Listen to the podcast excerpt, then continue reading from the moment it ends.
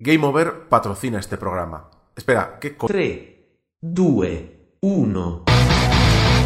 Game over.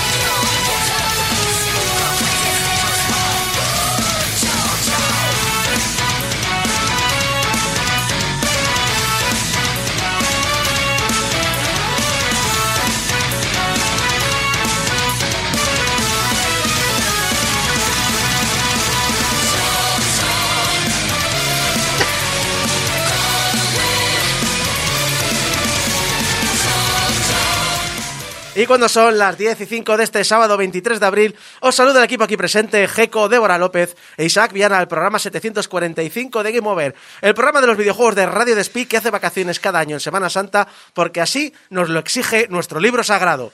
El Estatuto de los Trabajadores, versículo 37.2. Venga, rojo. En el que os contamos las últimas noticias, analizamos Chinatown Detective Agency para PC, macOS, Xbox One y Nintendo Switch, entrevistamos a los chicos de Dead Pixel Games que nos hablarán de su Bigger Than Me y terminaremos con Cum Laude, donde daremos broche final a la vida y milagros de Sir Clive Sinclair. Pero antes... Eso espero. Si no, ¿qué va a pasar, Jeco? Hombre, si no... Pues que se va a acabar y punto, ya Veo está. la desesperación en tus ojillos. No, pero antes vamos a hablar, hablar de una película. Ah, sí, otra, otra Sí, película. otra película de videojuegos. Oh, oh, esto pinta bien, ¿no? Sí, sí, ahora sí. to- todas pintan Sí, bien. ahora todas son muy buenas, todas. Sí. La película de Minecraft. Minecraft. Minecraft. Ese proyecto que lleva al menos ocho años en proceso. No se sabe nada de cómo será. No se sabe nada de cuándo saldrá. No se sabe ni siquiera si, si, si existirá algún día. algún día. ¿Será un bulo? ¿Será un rumor? Es como la serie de Bone, que nunca la van a hacer. Ni Warner Bros, ni, ni, ni Netflix. Y, y, joder, a mí me duele, ¿eh? Que no gane una serie de Bone. Pero The Hollywood Reporter eh, ha comentado las últimas noticias al respecto. Eh, por ejemplo, el director será el de Napoleon Dynamite, eh, Ja- Jared Hess, que ese será, pues os he dicho, el director. Y alguien, alguien, está en las fases finales de la negociación de uno de los protagonistas. Ya, ya lo tenemos después de ocho años. Joder, qué pronto, ¿no? Sí, sí. ¿Qué dices tú? ¿Esto quién lo va a hacer? ¿Michael Cera o alguien así? Recordad Sí, ¿no? Que el protagonista es, tiene mucho cara de... De hecho, en principio el personaje eh, tiende... Ahora sí que han hecho como dos sexos. Mm. Originalmente... Escucha, escucha, Isaco. que-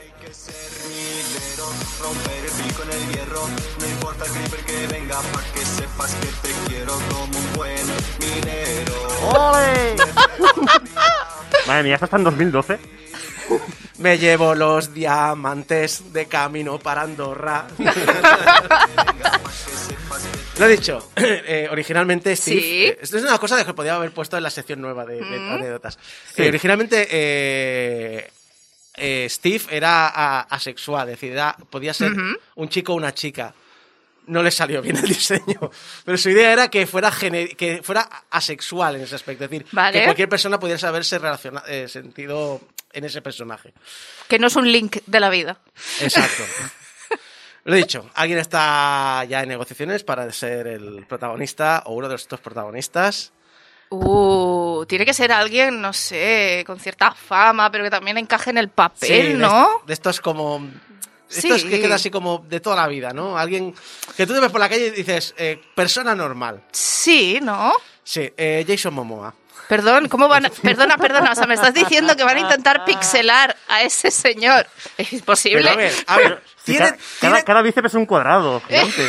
Claro, o sea, eh, está hecho en, en- en- en chunks de Minecraft cada No, no, pero a ver, estamos hablando de un juego que lo primero que haces es romper un árbol a puñetazos. ¿Con qué le picas A a mí me Jason parece Momoa? perfectamente normal. O sea, Jason Momoa con un, con un pico de diamante, ¿eh? Mm. Sí, sí. Pero eso no sería más bien una película de terror. O de otro género. También, más- a ver, depende de cómo sea el pico. Claro. Sí, sí. Ven aquí, Momoa. Porque, porque siempre acabamos así.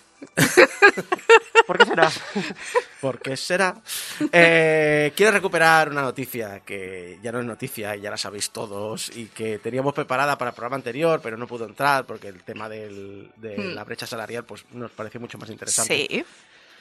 Pero a mí me hace mucha gracia, la quería recuperar sí o sí. Y si queréis autoridad, os vais a internet. Ron Gilbert, eh, Sí. padre de Maniac Mansion y Hombre. Monkey Island, Oh. Que ya veo por dónde vas. Oh. Vale, tú sabes que se ha anunciado cierta cosa. Eh, sí. Pero el cómo se ha anunciado es lo que quiero hablar yo. Eso, eso. Total, el Ron Gilbert, el padre de Maniac Mansion y Monkey Island, entre otros, tiene un blog. Uno que se llama Grumpy Gamer. O sea, jugador gruñón. Juego un gruñón. Sí, sí, sí. Además, él es conocido como eso, como el Gran Gamer. Sí, sí. Mm, El pasado 1 de abril sí. escribió lo siguiente. Durante 18 años, el blog de Grumpy Gamer no ha participado en las bromas de April Fools porque me parece una tradición estúpida. Ajá.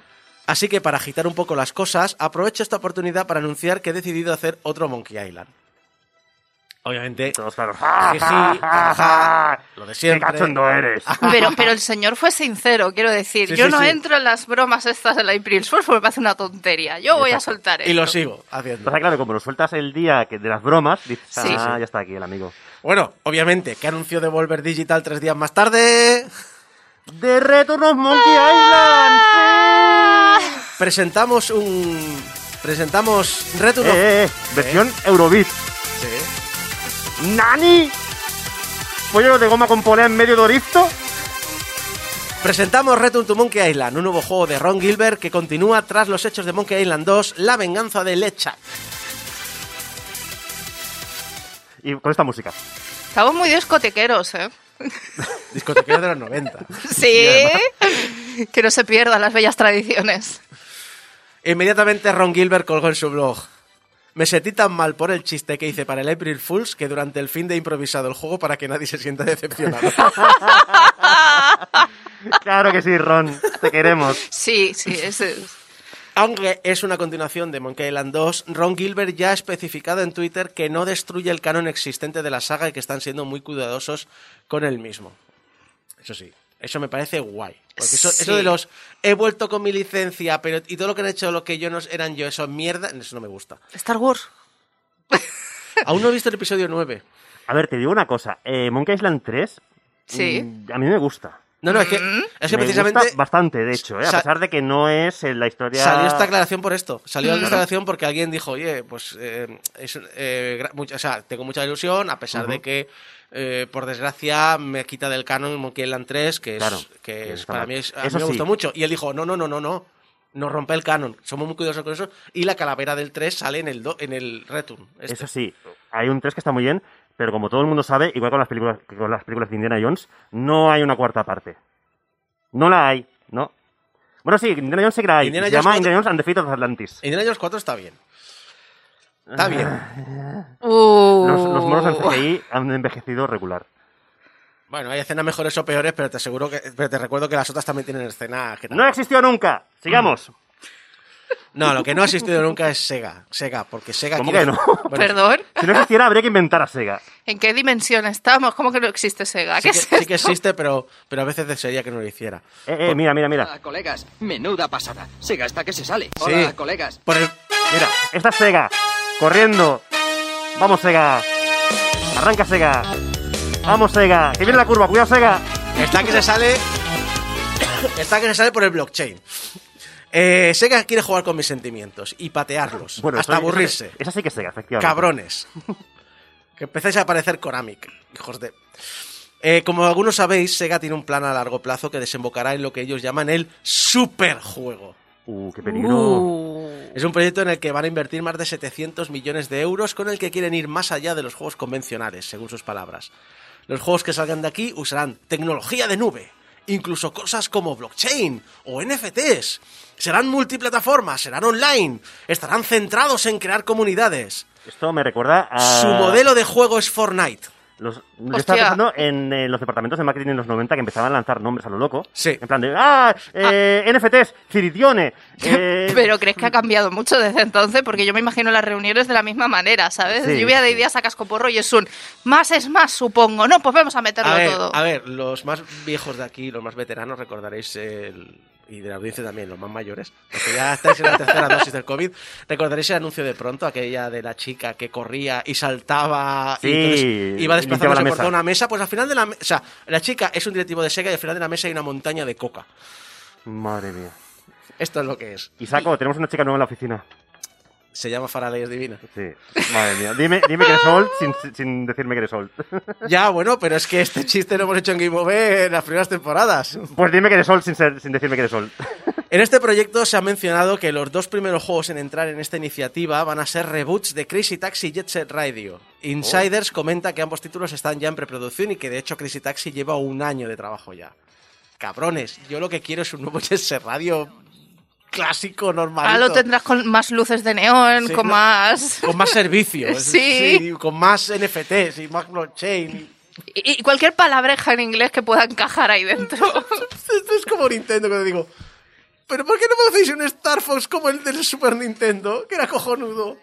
Dejar de hacer experimentos, que no están mal los experimentos, pero, pero hacerme de vez en cuando uno normal, que salió Miyamoto. No, es que no sé qué Star Wars, porque sí, sí vamos desarrollando internamente prototipos, pero como no aportamos nada nuevo, Miyamoto no quiero que me aportes nada nuevo. Quiero un Star Fox como el de la Super. Pero es que vamos a ver, es que si no, no encajan con las generaciones de ahora. Necesitan meter más cosas, más De- brillos, de más tal. De hecho, el otro día Platinum dijo a Nintendo, oye, que, que, que, que el, el- el último, el de la Wii U, el Star Fox, ya que está sacando todo en- en la Switch, eh, estaría bien en Switch, ¿eh? Si queréis os lo hago yo. Ahí, así con los deditos, me lo imagino Sí, sí. cuando se ponen en el, en, en el anime y en el manga con los deditos así. ¡Ah, por favor, dámelo! Está, está todo el mundo sacando dinero y yo no, hijos de puta. ¿Dónde está mi pasta? En fin, eh, negocios, negocios. Ahora sí que vamos a Sí, ahora sí que estamos hablando de dinero, entonces ya hemos pasado el dinero. La Asociación Española de Videojuegos, la AEBI, ha publicado el anuario del estado del videojuego en nuestro país durante 2021. Money, money, money.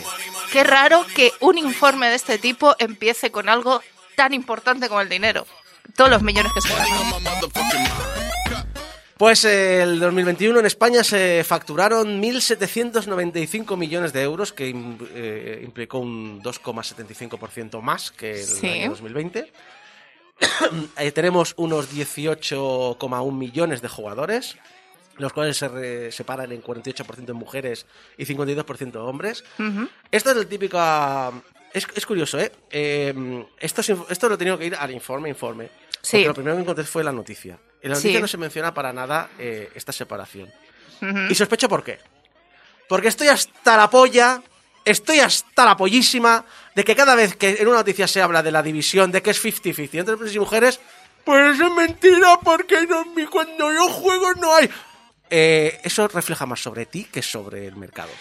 Es así, y además es que aún, a mí lo que este informe yo creo que arroja una buena cantidad de, de información, información que muchos expertos y profesionales después aplicamos, usamos muy a menudo. Eh, es muy cuidadoso, lo que pasa es que claro que también hablamos que seguimos estando en el binarismo, o hombre o Sí. mujer, y hay grupos de personas que no se sienten reflejados y que no están ahí. Pero bueno, que las cifras son estas. Yo cuando a mí me preguntan, ¿pero cuál es el porcentaje de mujeres que juegan, no? Hoy en día. Yo siempre digo, pues depende del estudio. Digo, porque hay desde un 42% a un 50 y pico por ciento. Pues depende del estudio, depende del país, depende de los videojuegos, depende de muchísimos parámetros. Y aquí tenemos este. No sé si recuerdo que en la anterior era el 42%, así que creo que ha aumentado, pero no estoy segura. Pero que más o menos las cifras vienen a ser estas. Así Bueno, que estamos y- 50-50. Y que también eh, hay dos tipos de personas en sí. Es decir, la gente Mm. que juega juegos eh, eh, de un jugador, por lo tanto, cero conocimiento de quién más juega este juego. Y la gente que juega juegos sociales, que son. O sea, salvo que tengan una. mm, ¿Cómo se dice esto? Una. mm, una gestión de comunidad, una, Mm. una moderación Sí. muy, muy, muy eh, activa, eh, son nidos de odio. Es que normalmente las mujeres, está demostrado, tendemos a jugar primero en portátiles, es decir, dispositivos móviles, tablets, iPads eh, y demás. Y además es eso, eh, si entramos en los juegos online, muy pocas se quedan porque lo que es el acoso, el machismo, el sexismo que hay ahí, o sea, que realmente hay hasta amenazas de muerte, te acaba echando. Y el problema es que las plataformas no están moderando como deberían de moderar todo esto. De hecho, me parece, no lo he apuntado, pero me parece recordar que, que en el estudio este eh, salía también difícil Sí. las tablets y tal, y no, las mujeres y los hombres no había mucha diferencia. Ahora ya uso. no hay tanta, pero sí que en los últimos, en el anterior informe sí que había una diferencia notable, porque las mujeres tendíamos a jugar más horas en los dispositivos mm, portátiles o móviles.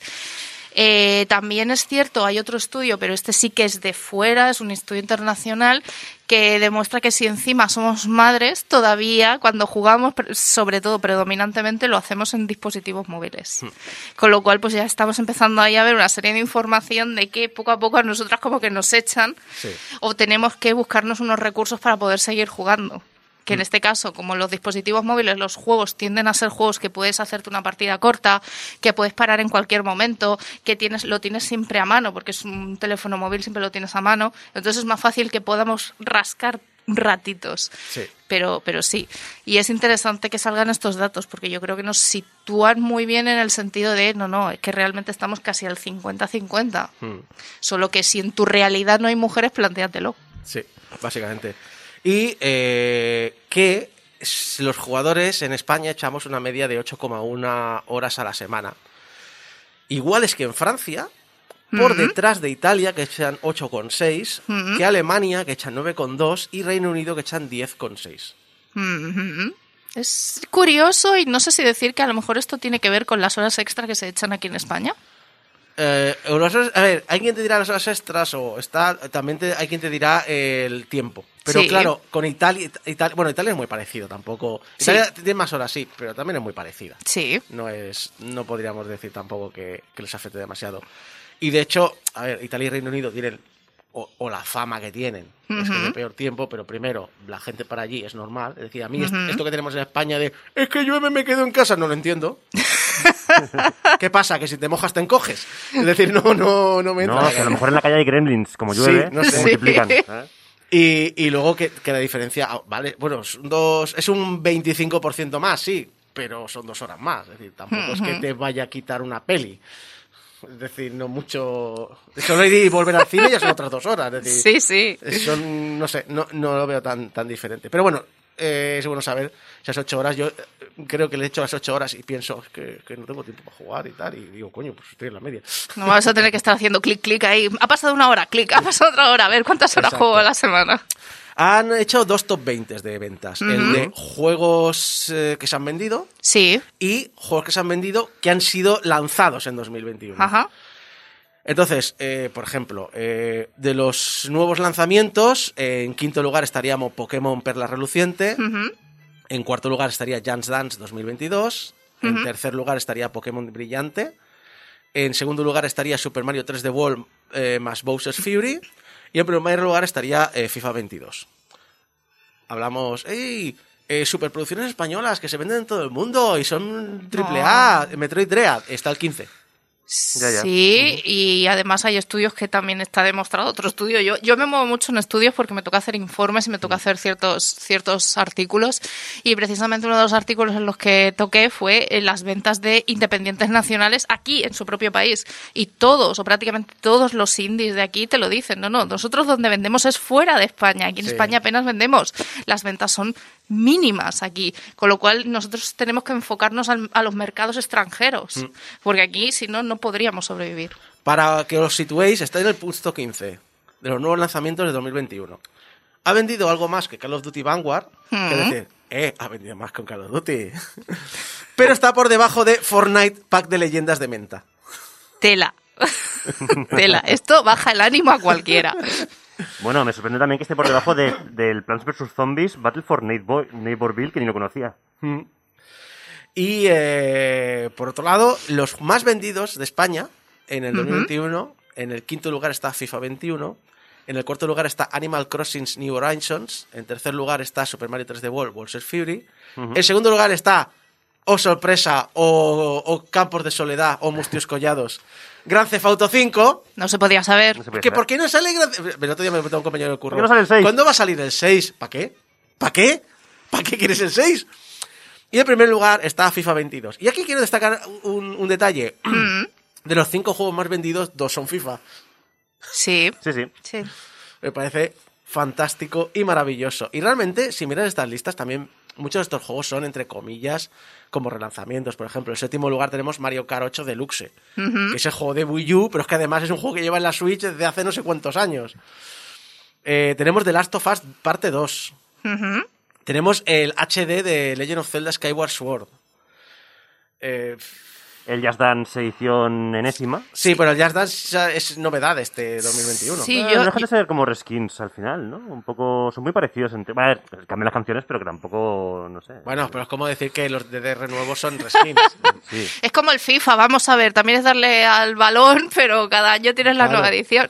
Yo también iba a aportar que, por lo que me estoy fijando, mucho juego de Switch, mucho juego de Nintendo. Aquí, Eh, en este sí, país. ¿eh? No Creo- sé si os habéis dado cuenta, Hostia. pero hay bastante.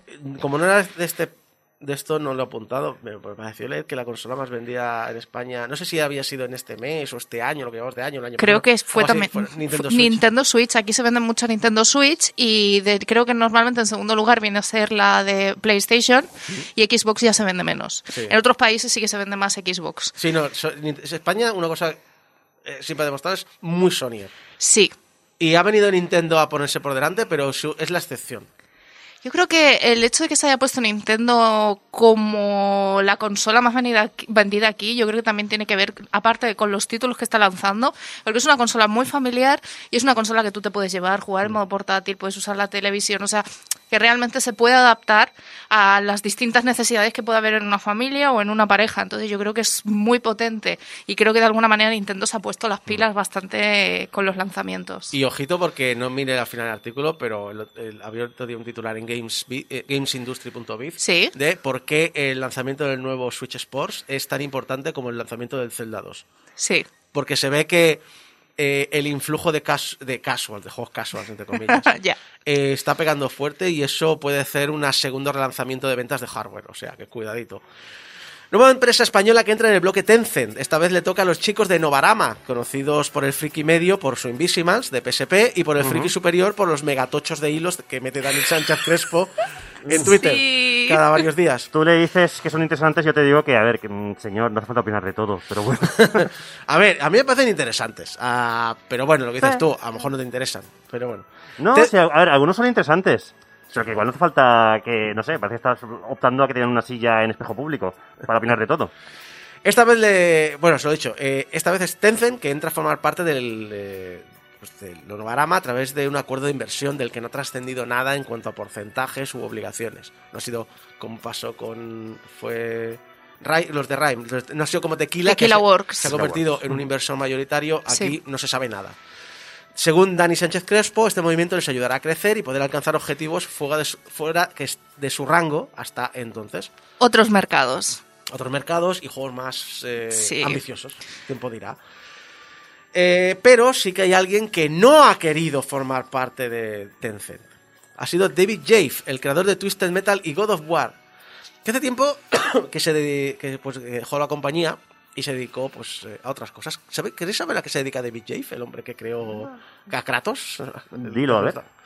A, a- a- a- hablar en Twitch y en YouTube. Ah, bueno, pues... Bueno. no De tanto. hecho, streamer. a ver, yo supongo que tendrá eh, también sus trabajos de analista. Necesitará algún sobresueldo o algo. Sí, exacto. no Es decir, es un analista. Este tío se le contrata para hacer diseño y tal. Ese tío es un crack. Es decir, eso no hay ninguna duda que seguro que como consultor se saca una buena pasta o dando charlas y demás. Pero. Eh, Eh, en eh, Twitch con las suscripciones. Exacto. Él le da mucho al Twitch, tiene un podcast también y demás. Y una cosa es que resulta que Tencent se le acercó y dijo, oye, eh, tenemos una oferta aquí, tenemos un proyecto de 100 millones de dólares que quiero que lideres. Y le dijo, no, ni de coña, adiós, adiós, por la puerta, adiós, hallazgo, adiós. A ver, cosas que dijo.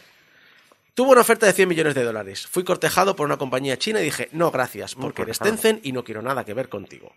Pensé, tío, no quiero hacer negocios con una compañía como esa, con un gobierno como ese. Parad de matar gente. De nuevo la gente dirá, las manos de América no están limpias. No, no lo están, pero ya sabes, tenemos un sistema en el que si nos importa algo podríamos cambiarlo. David, no os importa. Entonces, Nah. eh, en China simplemente te tapan en la calle y si dices algo en internet sobre la policía, el gobierno o cualquier cosa, quién sabe cuándo te volverán a ver. Y eso sin mencionar si eres un jodido uigur. Y aquí tiene toda razón. Y bravo por él. Y a ver, él también dijo luego, a ver, yo si quieres, pues te recomiendo gente que puede eh, participar en el proyecto y tal, pero, pero es un, oye, bien por él. Bien por él, sabemos que mm, hay unas cosas horribles que se hacen en China. Mm. Y él ha dicho, no quiero formar parte, ni siquiera cuando puedo sacar mucho rédito, mucho dinero, mucho beneficio. Así Parte que- de razón tiene. Lo que pasa que Sí, es verdad sí, que- sí, por supuesto. Lo no, que no, pasa no.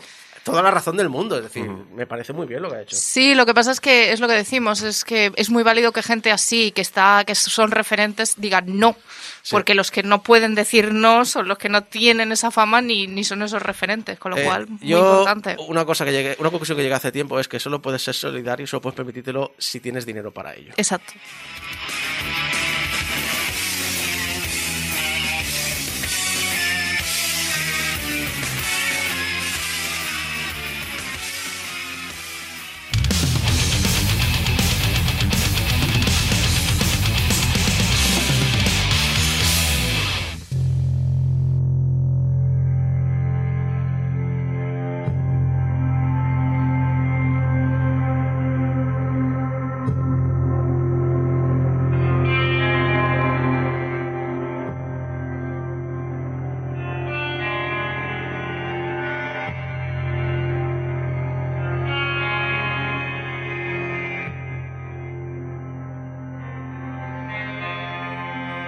Pesar de que tengamos noticias como el regreso de Monkey Island, no es que las aventuras gráficas sean el género más popular de las últimas décadas. O mejor dicho, no es que lo sean en su formato clásico. La tendencia es hacer algo más inmersivo y menos point and click, al estilo, no sé, Detroit Become Human, o Man of Medan, o El Anoa, o Life is Strange. Juegos que mezclan géneros y hacen que su aspecto visual pues sea algo, pues eso, atractivo, llamativo, que te entre por los ojos y que se acerque pues más a unas generaciones más nuevas que la tecnología está muchísimo más avanzada. No es el caso de esta semana. Chinatown Detective Agency puede que no sea una aventura gráfica al uso, con su caja de verbos y demás, pero sí tiene una serie de acciones y de elementos sacados de las aventuras gráficas más convencionales. Y su máxima inspiración, claro, donde se esconde Carmen Sandiego. ¿Cómo? ¿Dónde? Ah, ahora te lo cuento.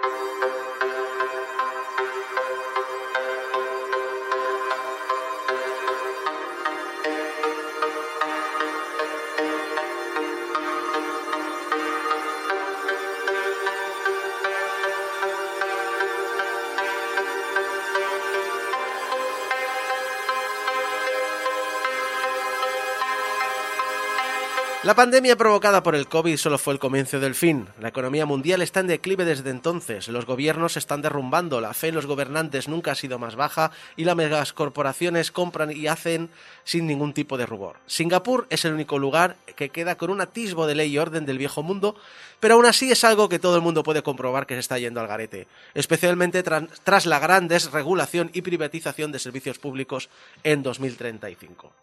Ahora, en 2037, más que nunca, buscar justicia es algo que solo quien puede permitirse lo consigue.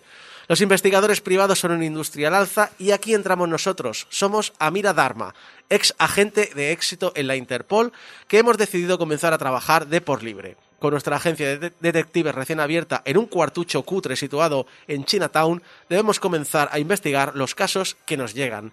Y pronto. Porque en el juego el tiempo pasa sin detenerse. Y hay facturas que pagar, alquileres que cubrir. Si no tenemos suficiente dinero en la cuenta a finales de mes, se acabó todo. Chinatown Detective Agency tiene un flow de juego muy particular, investigar. Debemos coger las pistas que nos dan y buscar las soluciones que nos acerquen más a nuestro objetivo y a un nuevo caso cerrado, a una nueva minuta cobrada en nuestro banco y, bueno, dinero en el bolsillo a final de mes.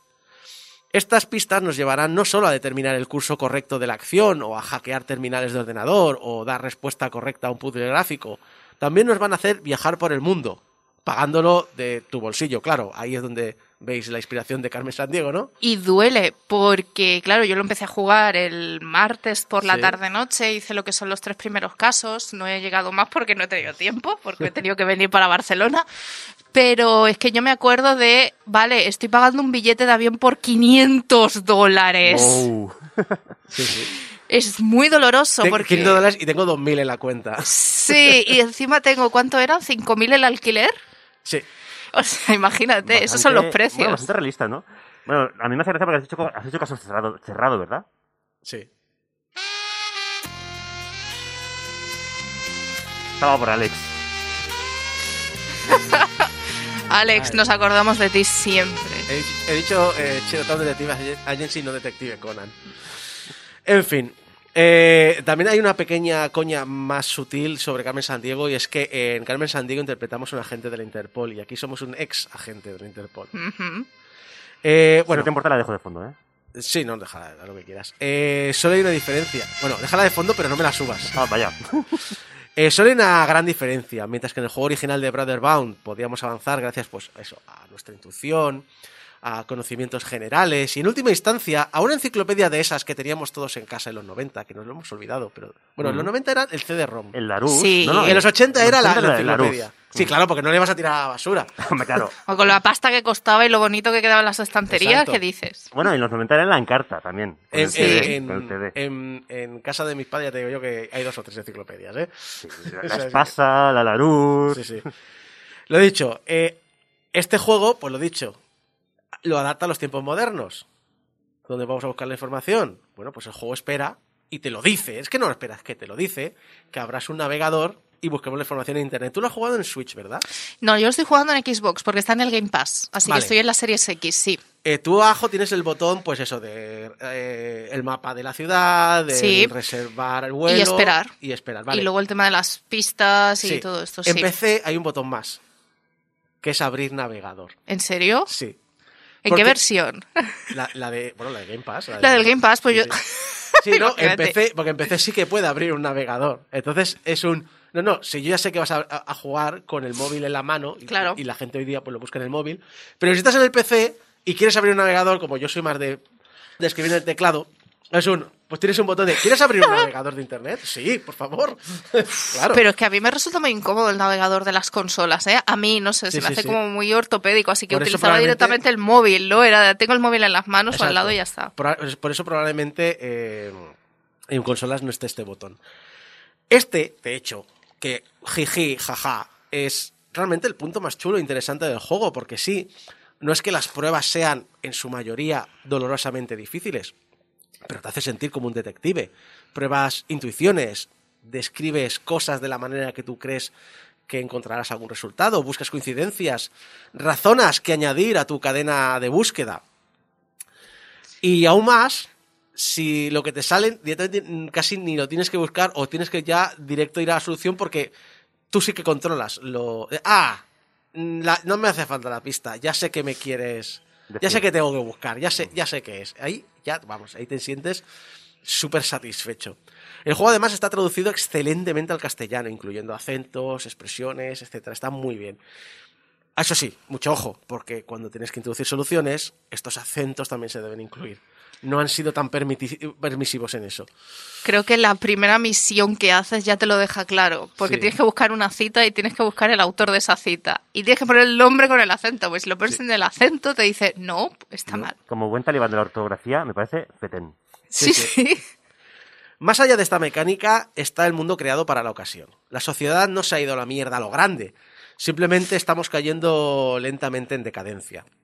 La inseguridad sube, las clases altas se revuelven en sus lujos indecentes y los gobiernos se venden al mejor postor por avaricia y porque no les queda otra, porque las arcas, las arcas están secas. Pero el resto del planeta vive y, y como puede, y con sus gustos y aficiones, si se los puede permitir, viven con sus distracciones. Viven en un mundo de neón y teléfonos móviles, de robots sexuales y de drogas de diseño. Y cada vez que visitamos una ciudad del mundo tenemos una pequeña descripción de sus orígenes, un par de fechas relevantes de su historia, aprendemos un poquito, ¿no? Pero también tenemos una tercera fecha, siempre, que es algún acto ficti- ficticio que nos pone contexto en el mundo actual del juego. Es muy cyber- cyberpunk, ¿no? Muy... Es- No el juego, Le llaman- sino muy... Le llaman de- Cibernoa. Cibernoa. Cibernoa. Que eh, no es el primer juego que lo Pero, usa, digamos, hay este- muchos que lo usan. Este futuro no tan ficticio en el cual las corporaciones lo dominan todo, el Sí. mundo se va yendo poco a poco al garete, los robos sexuales, eh, eh, los implantes, todo esto es un poquito muy... muy Sí, sí, bebe de eso. Yo me acuerdo en una de las misiones que tienes que ir a una fiesta de gente de bien, ¿vale? Y tienes que ir al barrio Pijo, ¿vale? Y entonces el tercer dato que te dan, que es cercano a la fecha donde estamos y demás, es un es que tal millonario se compró una casa por un valor increíble de pasta y dices, vale, vale, este es el mayorito que tenemos, pero ya te da ese contexto para que tú empieces a formarte esa crítica y ver cómo está el sistema. Los ricos son muy ricos y los pobres muy pobres, ¿no? Sí, o sea, sí, hay sí. una brecha... mm, Ah, Es que, es que, a ver, básicamente descubres allí eh, un sistema de, de suscripción por tiers de- de- del agua potable. Es Sí. decir, es- a ese nivel estamos de degradación de la o sea, sociedad. tienes agua pura como el tier S o el tier máximo, ¿no? Y luego tienes... No, no, no. eh, No, el máximo no. es con oro, con, Con- partículas de oro, y super pura, ¿no era? Era, sí, tiene, no, enriquecida Ajá, con oro. y además con partículas microscópicas de oro para darle un toque de glamour. No quiero saber con qué está enriquecida la, la del tier más bajo. Eh, eh, no, vamos a hacer spoilers. No vamos a hacer spoilers. Exacto. Lo dicho. El, el mundo, la ciudad, tienes este pequeño de- detallito, salvo uno de los sitios, que es Singapur, obviamente. Singapur es nuestra ciudad base, de hecho, eh, es una ciudad-estado. Sí, Es un área de operaciones que se va expandiendo por barrios a medida, pues eso, que vamos encontrando nuevas pistas o recibimos nuevas misiones. Te dicen, ves aquí, ves a tal sitio aquí, ves a tal sitio allí. Cada una de las partes que forman esta ciudad eh, también reciben el tratamiento histórico que se merecen. Lo que antes hablábamos de la capital de X país, ahora es el, este barrio o esta zona de Singapur eh, y la historia de esa zona. Y esto es así, porque el diseñador del juego y la base central del estudio son de Singapur. Su diseñador principal, Mark Fillon, es de allí. Ha querido crear una representación que respete y honra sus raíces, sin caer en los tópicos internacionales sobre el país o la ciudad. Pues muy bien por él. sí. Y se nota. Mientras que el juego para el resto del planeta, yo incluido, pues eso, pues tiene un trasfondo chulo, está bien trabajado, me gusta, es bonito, es interesante. Para los que tienen raíces en dicha ciudad, como por ejemplo el analista de PC Gamer Alexis Ong, les toca una fibra muy especial. Es especialmente grato para muchos jugadores que hay un subtexto sobre su sociedad, sobre su clase política, sus servicios públicos o el tema de las mega iglesias. Por no mencionar también el usar actores de voz locales para personajes locales. Un cuidado que yo como jugador obviamente no voy a pillar, pero está ahí. Eh, se transpira. Te ayuda mucho a meterte en el título y en su mundo. Lo que no ayuda son los errores que tiene el juego. Ese es su principal problema.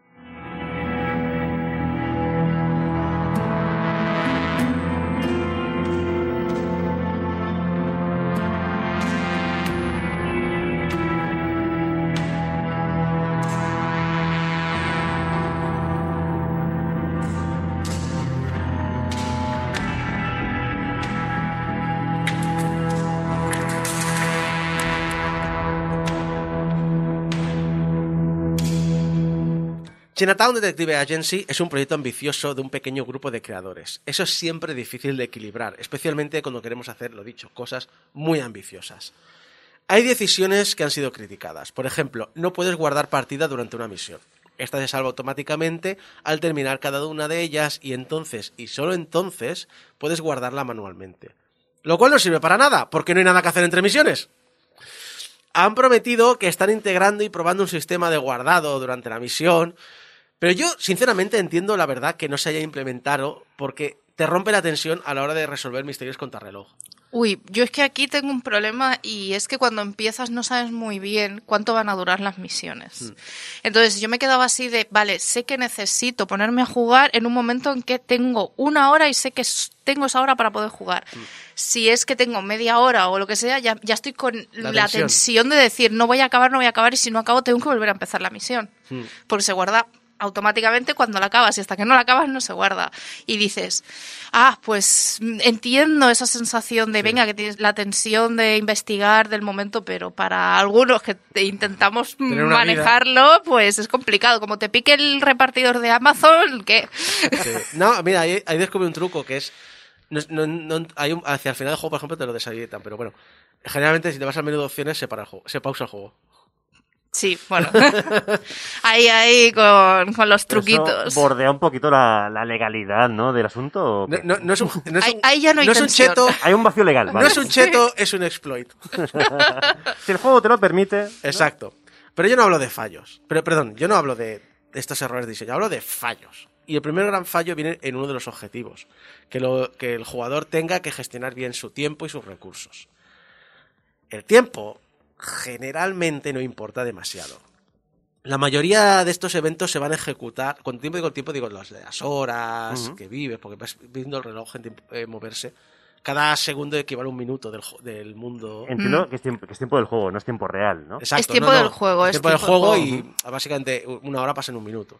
Pues, Vale. Puedes suponer que un minuto del mundo del juego es un segundo en tu vida real. Eh, la mayoría de eventos se ejecutan aunque llegues tarde o llegues pronto y si no lo hacen solo tienes que esperar hasta que sea el momento, hay una opción para esperar Sí. y no hay problema. Sí. De hecho, el mayor la mayor molestia casi es esperar en los aeropuertos porque solo puedes embarcar tres horas antes del vuelo. Eh, Es que eso es tan real, porque yo lo miraba ahora que cojo tantos aviones y demás, es que digo, es tan real esto de tener que esperar en el aeropuerto viendo pasar a la gente, digo, que es que, que me duele. Pero sí que es verdad que el tema del tiempo me ha gustado mucho, me ha resultado un- una opción, una decisión de diseño muy interesante, ¿no? Porque de alguna manera ya te sitúa en, en lo que estás haciendo, ¿no? Sí. Y también cuando vas a coger un vuelo que tienes que comprar el billete y tienes que mirar la hora si llegas o no llegas al aeropuerto, en Si transporte público, si ha pasado o no ha pasado. De hecho, lo han simplificado un poco porque en, en- me mira el tráiler de cuando se anunció el proyecto hace Sí. un par de años y en, eh, cuando comprabas el vuelo comprabas el de ida y el de vuelta. ¡Guau! Teniendo en cuenta que no tienes ni puta idea de cuánto te va a llevar lo que estés allí, menos mal que eso lo han quitado. Entonces Sí. simplemente te compras el vuelo de vuelta cuando quieres. Lo he dicho, a ver, yo sinceramente, lo de llegar tarde, yo no he llegado nunca tarde a ningún sitio, así que yo el game over por llegar tarde no... Yo lo hice adrede para ver ¿Sí? si había game over. ¿Sí? ¿Y lo hay? Lo hay. En lo de la fiesta, lo hay. Ah, Porque yo llegué, yo llegué ahí con un montón de tiempo de antelación y dije, voy a probar a ver qué pasa. Y, me, y nada, me- le di al botón de esperar, era media hora más tarde de cuando empezaba la fiesta. Pues yo pensé, hay una franja, ¿no? Entrabas a las seis y media hasta las ocho y algo, no sé qué, que era la fiesta. Y, y me entré media hora tarde. Y me dijo, no, no, ya está, ya has perdido la partida. Digo, pero a ver si la fiesta sigue, porque si me estás diciendo que la fiesta hasta las ocho, hasta las ocho y media, digo, yo supongo que puedo entrar más tarde. Pues no. pues no. Pues no. Donde sí funciona bien el tiempo es cuando hay un- una prueba que resolver, cuando tienes que desbloquear un ordenador en el tiempo que alguien baja a recepción y vuelva a subir a su oficina, o cuando tienes que encontrar qué interruptores pulsar antes de que entre el turno de mañana de los guardias de seguridad. Y lo que he dicho antes, aquí también se puede hacer un poco de trampa, porque si abres el menú de opciones pausa completamente el juego. Esto último sí que no es culpa de diseño del juego, esto es cosa del jugador. En el tema de recursos, a menos que lo hagas voluntariamente, veo casi imposible quedarse sin dinero. Cada mes hay que pagar las facturas, sí, y hay una opción para ampliar la oficina para tener un empleado, lo cual cuesta más.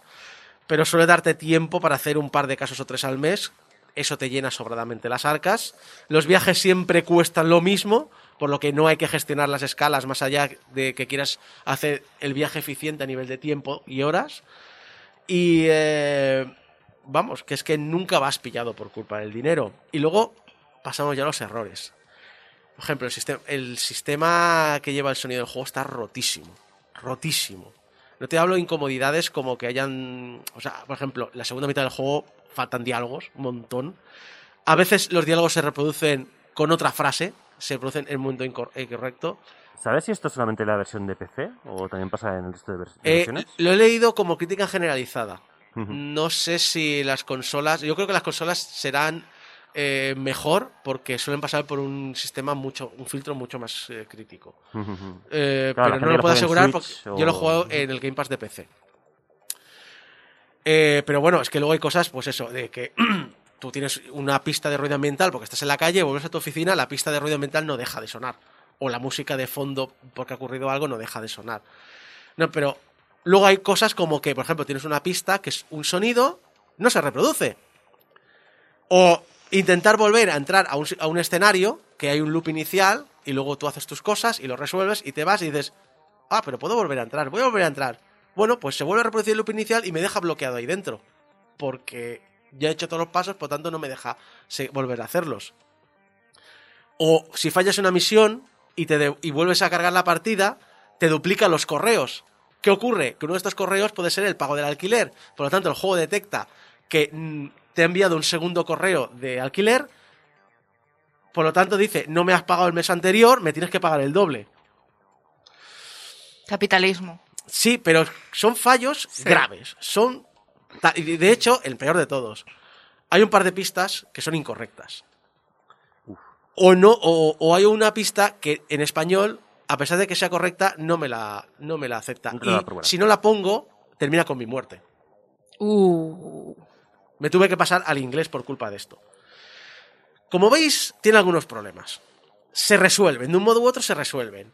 Y también, fallar un caso tampoco es muy grave, porque como ya has hecho toda la investigación previa, estos casos que generalmente duran entre 15 y 30 minutos, en dos o tres minutos has llegado donde, donde te habías quedado. En el peor de los casos, por ejemplo, la pista sonora no funciona, o el juego tiene un. o, o- la pista que me has dado está mal escrita, etcétera. El juego tiene integrado un sistema para no atascarse. Hay una compañera a la que puedes llamar cuando no sabes cómo continuar. Entonces le podemos pedir o una pista o la solución directamente. Eso sí, esto nos cuesta dinero. Porque en el, tener, en el 2037 tener un trabajo no implica ganar lo suficiente para ganarte bien la vida. No como hoy día. ¡Ay! Uy. Uh. No, porque hoy, claro. Bienestar a tope, ¿eh? Sí, sí. No, polémicas sobre política aparte, que el juego tiene varias y bien metidas, también están las cosas que se echan de menos. Por ejemplo, el pasado de la protagonista en el cuerpo de policía de Singapur, o la turbia relación con su padre, o que haya una diferencia argumental realmente si decidimos matar o incapacitar a alguien en un tiroteo. El resultado es indiferente. O simplemente más detalles jugables, porque al principio parece que gestionar el dinero y tener personal va a ser vital para el juego, y no es así. Dame casos, dame gastos, dame inversiones y mejoras, dame cosas con las que romperme la cabeza, no solo resolviendo acertijos, sino también manteniendo a flote un negocio. Yo creo que es lo interesante, a menos a mí que me gusta mucho gestionar recursos.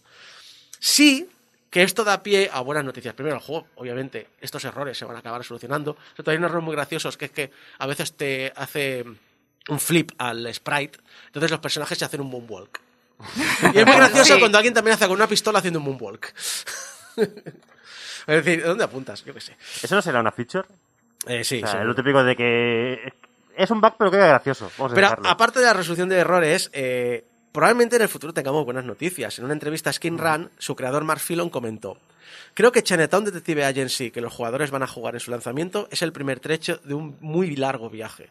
Hay mucho contenido que tenemos planeado, algunas historias de expansión e incluso una actualización que incluirá algunas misiones paralelas.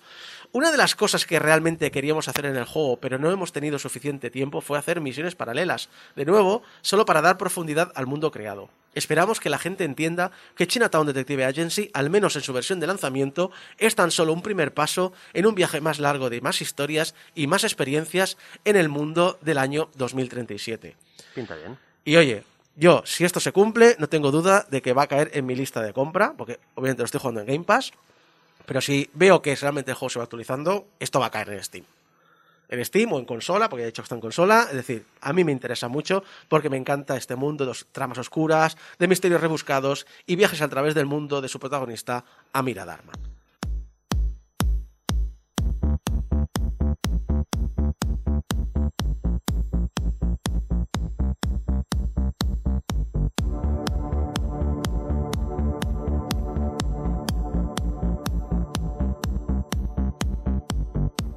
Chinatown Detective Agency es una apuesta jugable interesante para los que buscan una apuesta diferente hoy día y para los que hemos vivido la vieja época dorada de las aventuras gráficas de PC. Una apuesta al día de una obra maestra como fue la saga Carmen San Diego, con las sensibilidades que le pedimos a los productos de hoy día. Por ejemplo, el cómo refleja la sociedad de Singapur o el usar actores de voz locales para reflejar las particularidades del idioma de forma más auténtica, en especial el singlés, que es la mezcla del inglés junto con el resto de idiomas oficiales que se habla en la ciudad-estado de Singapur. Y eso es una auténtica gozada. Lo es. El juego tiene sus problemas, y eso no se puede negar. Es un detrimento fuerte a la hora de entrar. Eso tiene- tenéis que tenerlo clarísimo. No es para mí. Yo he gozado cada una de las horas que le he dedicado y que le voy a dedicar porque tiene tres rutas que las tres rutas son importantes en la primera mitad del juego y luego te influyen un poco el desarrollo en la segunda mitad. Entonces, por esa parte, el juego es muy rejugable. El juego en sí no es especialmente largo, son unas 8 o 10 horas, pero volvértelo a hacer, aunque obviamente es muchísimo más rápido porque la mitad de soluciones ya las tienes, sobre todo si es como yo que las he hecho en papel, eso tiene que volver a coger el papel, Sí, a mí me ha pasado lo mismo. pero te da mucho más trasfondo, te dan otro punto de vista, otra carrera, etcétera, etcétera. Y todavía no sé muy bien cómo hacer los diferentes finales, porque he visto que hay como tres tipos de finales y las dos veces he conseguido el final. Está bien, pero podría ser mejor.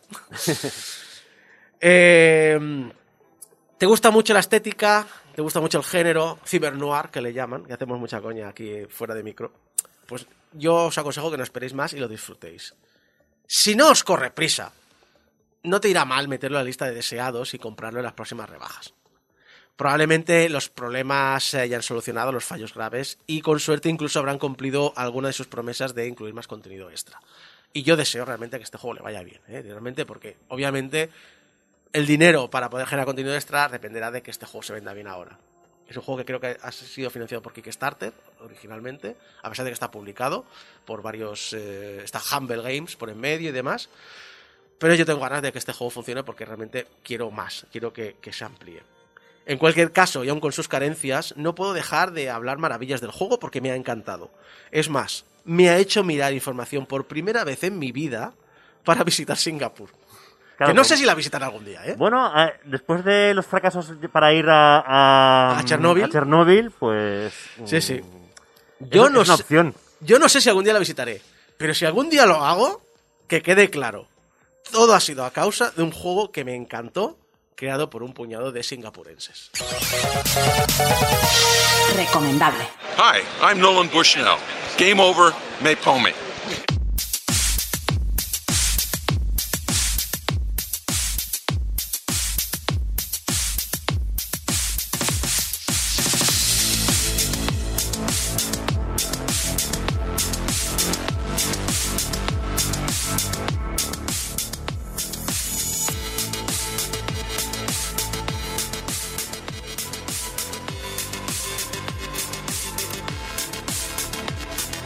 En lo indie siempre hacemos- un repaso y entrevistamos a grupos independientes españoles para hablar pues, de sus desarrollos y también lo complicado que es hacer videojuegos en España. Y todo esto lo lleva, como siempre, Débora López. ¿Qué tal? Buenos días, tengo sueño. Cogí un avión el jueves a primera hora para estar aquí en Barcelona y esta noche me voy otra vez.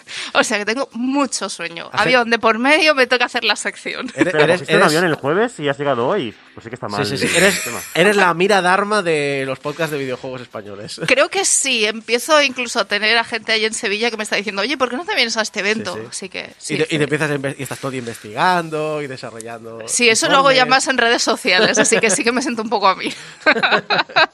Pero bueno, como bien has comentado, hoy tenemos a otro equipo, en este caso los integrantes de Death Pixel Games, que son Julia Cajiga, la encargada del game design, el guion, el arte y la música, y Raúl Arena, responsable de game design, guion y arte, en su último título que tenemos ya, que ya hemos podido probar porque estuvo en el Indie Dev y han estado dando bastantes charlas y demás, que es Bigger Than Me, una aventura gráfica, hablando de aventuras gráficas, point and click, protagonizada por Max, un joven que intenta pagar el alquiler a fin de mes en un escenario incierto para su generación. Bienvenidos, Raúl, Julia, ¿cómo estáis? Hola, buenas. Nada, encantado Hola, ¿qué de estar aquí. Muchas gracias por invitarnos. Nada, el placer es nuestro, que siempre nos encanta hablar con, con los equipos, hablar con vosotros para que nos expliquéis un poco cómo es sobrevivir siendo un desarrollo independiente. Eh, Tiene nombre de película de estas de comedia de los 80, ¿eh? Sí, pero es tan real que duele. verdad que Es sí. Bueno, pues empezamos un poquito diciendo que Death Pixel Games en realidad, bueno, sois vosotros, vosotras dos, vosotras dos que estáis ahí, Eh, pero sí que es verdad que para Bigger Than Me habéis contado con un tercer integrante, ¿no? En este caso, y no sé, nos gustaría saber un poco cómo es que habéis empezado a colaborar con Javier Camacho en el tema de programación para Bigger Than Me, ¿no? Eh, ¿Cómo es que decidisteis ampliar de alguna manera el equipo en este caso? Bueno, es verdad que Death Pixel Game comienza un poco después de varias experiencias en grupos más grandes.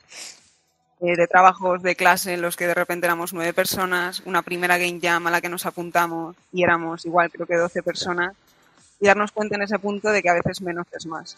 Como tanto yo también sabemos programar, hacíamos arte, decidimos empezar a crecer desde, desde chiquitillos. Entonces, a partir de ahí los proyectos a los que nos apuntábamos, las game jams, las podíamos sacar entre nosotros dos, pero siempre teniendo en mente que a la hora de enfrentarnos a un proyecto más grande, lo ideal era encontrar a alguien igual de loco como somos nosotros por toda la parte de arte, que es poco la parte que más nos apasiona. Ujú. Guión, Pues todo el apartado visual, incluso la música, pues alguien igual que tuviese ese mismo cariño, pero la parte de programación. Entonces, un poco por azares del destino, nos encontramos con Javi, que efectivamente es un, es un crack en la programación y ahí un poco pues encontramos la fórmula para, para encontrar un poco todos los ingredientes para enfrentarnos por primera vez a hacer un videojuego pues entero, grande, nuestro primer proyecto comercial como es este Bigger Than Me. Pues sí, y, y, bueno, antes hace un momento os he presentado con todos los perfiles que aglutináis cada una del estudio, que ha sido, madre mía, ¿qué está pasando aquí? Sí, ¿no? ahora tranquilo me dices, eh, es game design, pero también es guionista, pero también es arte, pero también es música. Ahora has, comentado que se te da pro- que se- sabes programar y madre mía, es el hombre orquesta de Sí, Desarrollo sí. indie. Yo es que, claro, no sé cómo sois capaces de, de- de acumular tantas tareas, ¿no? Porque yo es que con tres creo que ya me volvería un poco... eh, no, no- no sabría qué hacer. ¿Cómo, ¿Cómo lo hacéis para organizaros? ¿Cómo lo hacéis para aglutinar tantas, tantas tareas, ¿no? Y profesiones a fin de cuentas. Pues estamos hablando de programación, de guion, de arte... Una serie de, de tareas, claro. Y bueno, es un poco Tetris, es verdad que no siempre es fácil. En mi caso, es verdad que para mí los videojuegos son como una respuesta, porque yo nunca había sido capaz de decirme, me encantaba, tenía un grupo de música, soy técnico de sonido, entonces la parte del sonido y la música me encantaba. Pero tampoco quería renunciar a, pues, a dibujar, a hacer arte, que también era como mi gran pasión. O igual a escribir. Entonces realmente para mí los videojuegos es verdad que surgen un poco como una respuesta a pues encontrar un sitio en el que de repente puedo estar una semana dibujando o animando y la semana que viene puedo estar componiendo música no tiene por qué ser un hobby o tengo que relegar una, no, tengo que acabar esto que es trabajo, sino que es verdad que a mí me parece un punto como apasionante el poder que se junten tantas tantas áreas diferentes creativas, pero es verdad que no siempre es fácil, que, luego es mucha carga de trabajo, que, que hay que tener muchas cosas en mente y muchas veces cambiar el cerebro de tener que hacer un concept art o un diseño a luego tener que escribir un guion o componer una canción, pues, pues que es exigente también, o sea, no siempre es fácil. Me lo imagino, la verdad, y a Sí, mí pero es siempre... súper divertido. Dime, Raúl, es súper divertido, sí, me lo imagino también, ¿no? Porque supongo que al Sí, final... sí, sí, sí, porque Sí, dime. No, es que es eso, es un poco lo que dice ella, que es verdad que al final es un poco bastante más carga de trabajo que si solo te dedicas a hacer el arte o, o la música, pero también te ayuda un poco a no quemarte de una misma tarea, o sea, es lo que, es lo, es lo que ha dicho ella, que, a lo mejor ya estás mm, quemado de estar dibujando y tal, y dices, pues ahora me pongo a, a, crear un nivel nuevo o a una mecánica o... Es más, es más divertido, te, te- quedas menos atascado en una misma pero, pero sí, tiene más carga, bastante más carga de trabajo.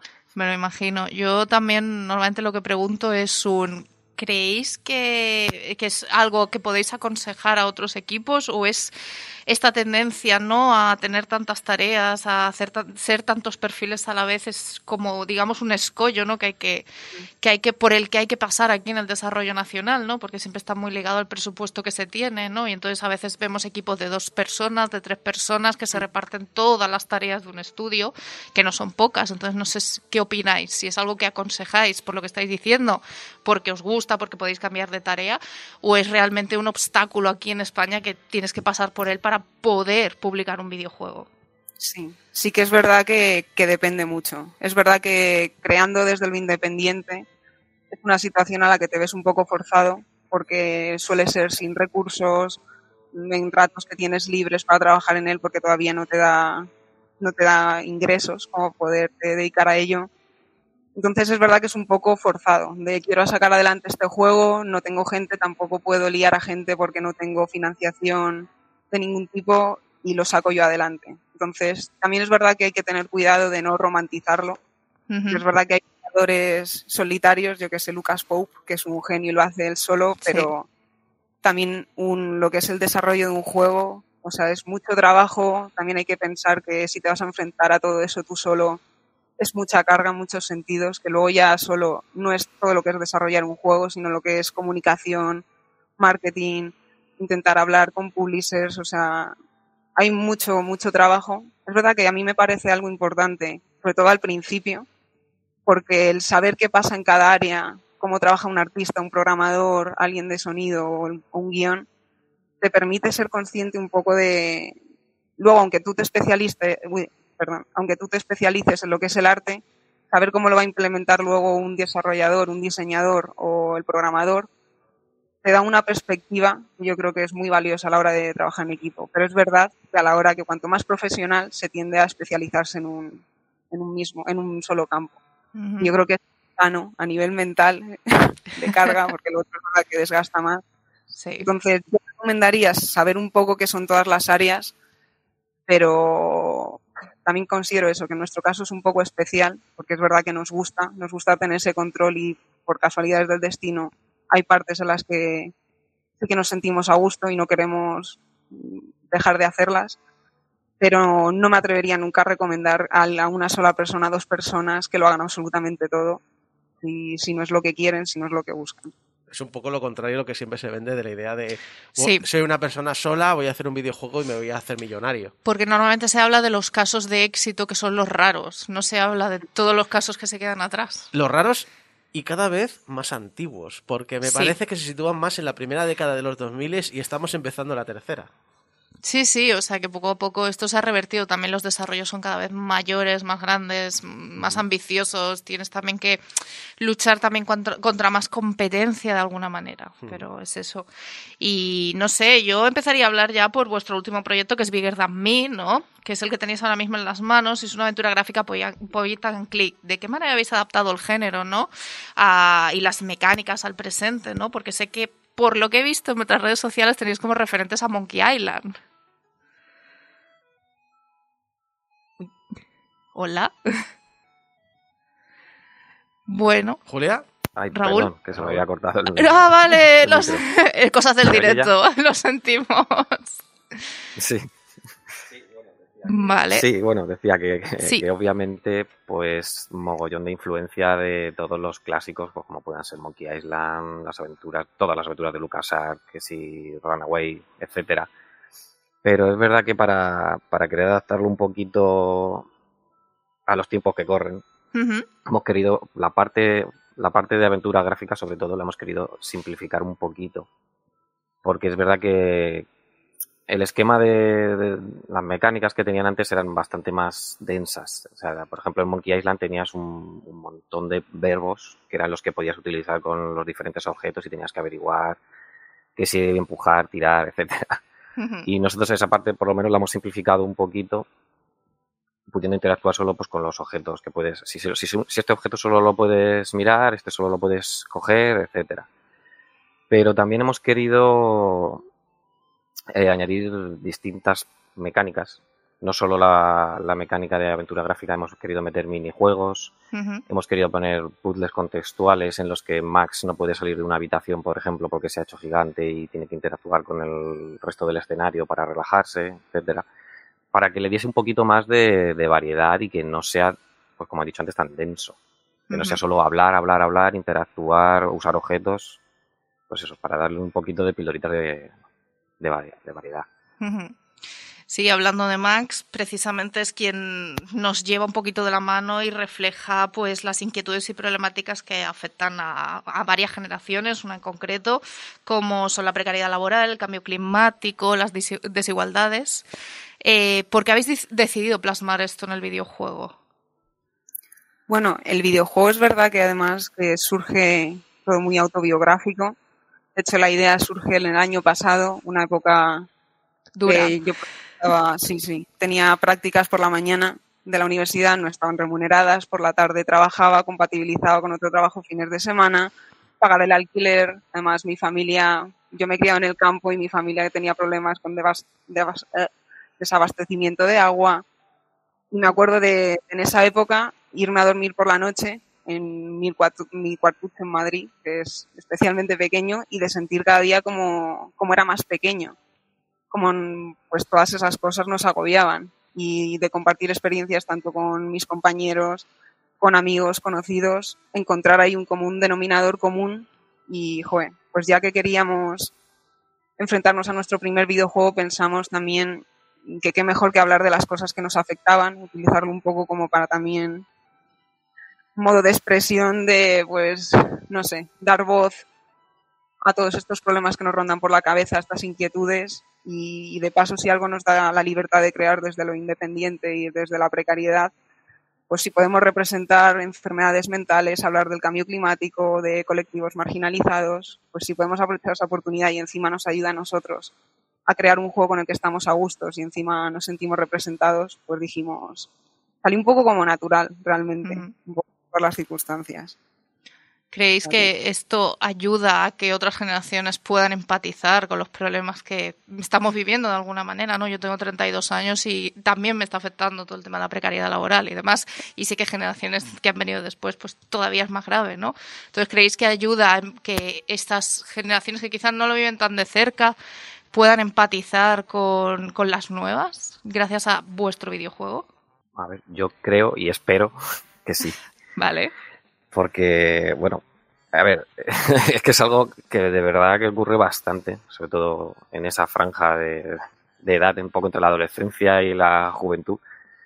Pero que sobre todo generaciones anteriores no, bueno, o sí, pero que quizá con el juego se puedan sentir identificados y, ver un poco. Sí, y también yo creo que incluso a la gente que no le toque, igual entender un poco más de cerca la, la perspectiva de los jóvenes. A los que son más pequeños, igual desde una mecánica más desenfadado, empezar a ver qué cosas hay en el mundo y a la gente que pues que ya tiene otra vida, pues igual tener conciencia de cómo nos afecta esta precariedad, este, pues esta incertidumbre de cara al futuro en tantos aspectos. Yo, yo que como persona de generación más, más Sí. posterior, eh, siempre cuando veo estas cosas digo, es que no, es que nosotros hemos pasado por lo mismo. La Mm. diferencia es que hemos llegado a una edad en la que la gente que todavía pueda hablar eh, es gente que ha llegado a cierto nivel de vida que está cómodo y los que no lo han superado no tienen capacidad de... O sea, han desaparecido por el retrete y no, y no tienen capacidad de explicarlo y quejarse en Twitter ni... Porque era otro mundo, ¿no? Es decir, no Sí. entramos en esa, e- en esa época, ya no han entrado en la tecnología, ya no han entrado, ya se han quedado completamente atrás. Es un- por desgracia, es un problema que sigue existiendo. No es que exista, es que sigue existiendo. Sí, sí, es y no que se es hace nada por, ¿eh? por arreglarlo. No, no, y es, es una lástima, pero creo que proyectos así pues pueden también empezar a ayudar a gestionar un- una, una O- comunicación, una O, lleva- conversación. o llevarlo a los, a los medios de comunicación modernos, lo También. de explicar. Es decir, el otro día comentaba, es decir, ¿por qué Elon Musk dice de comprar Twitter? Pues porque es lo que hacían antes los boomers comprando periódicos y, y televisiones. Sí. De, me compro la Fox, me compro el New York Post, pues ahora es me compro Twitter. ¿Por qué? Porque la gente donde se informa, hay en- la- de menos de 40 en Twitter. Entonces, compro el medio de comunicación para vender mis ideas. Mm. Es, es lo que hay. Entonces, es, la gracia es eso, es que tenemos esta posibilidad de, de poder transmitir estos mensajes en los medios de comunicación que la gente más joven de hoy comparte. Sí. Ah, No pertenece en mayoría a un grupo árabe o no sé qué es. Bueno, es igual. To- to- to- toda, tema. red que, toda red que genera miles de millones, ya te Claro, digo yo, que ha entrado en el grupo conservador. sí, sí, ya está. No, no podemos hacer mucho más, ¿eh? Bueno, venga, va, yo voy a poner una notita de color y una notita más alegre de lo que estábamos hablando. Eh, el tema de- del arte es uno de los pilares de vuestros videojuegos y soléis decirlo, Muy ¿no? bonito, además, lo he visto en Es en maravilloso YouTube, y en el resto de títulos también. O sea, Bigger Than Me es muy bonito, pero es que Gracias. en anteriores títulos es, es, maravi- es maravilloso lo que llegáis a hacer. Eh, ¿A qué se debe el peso tan importante del arte en vuestros videojuegos? Hombre, mm, en principio porque tanto Julia como yo lo que nos gusta es, es el arte. Aunque seamos multidisciplinares, como ya hemos dicho antes, aunque podamos tocar de todo un poco, lo que realmente nos gusta es la parte artística. Y claro, también teniendo en cuenta que es un proyecto de tres personas y dos de ellas, lo que les gusta es, es- es el arte, pues obviamente tiene que tener un peso sí o sí. Pero aparte, creo que también es por... Nos viene bien por el hecho de que en la sociedad o en la edad en la que vivimos ahora es todo entra por los ojos. Ajá, sí.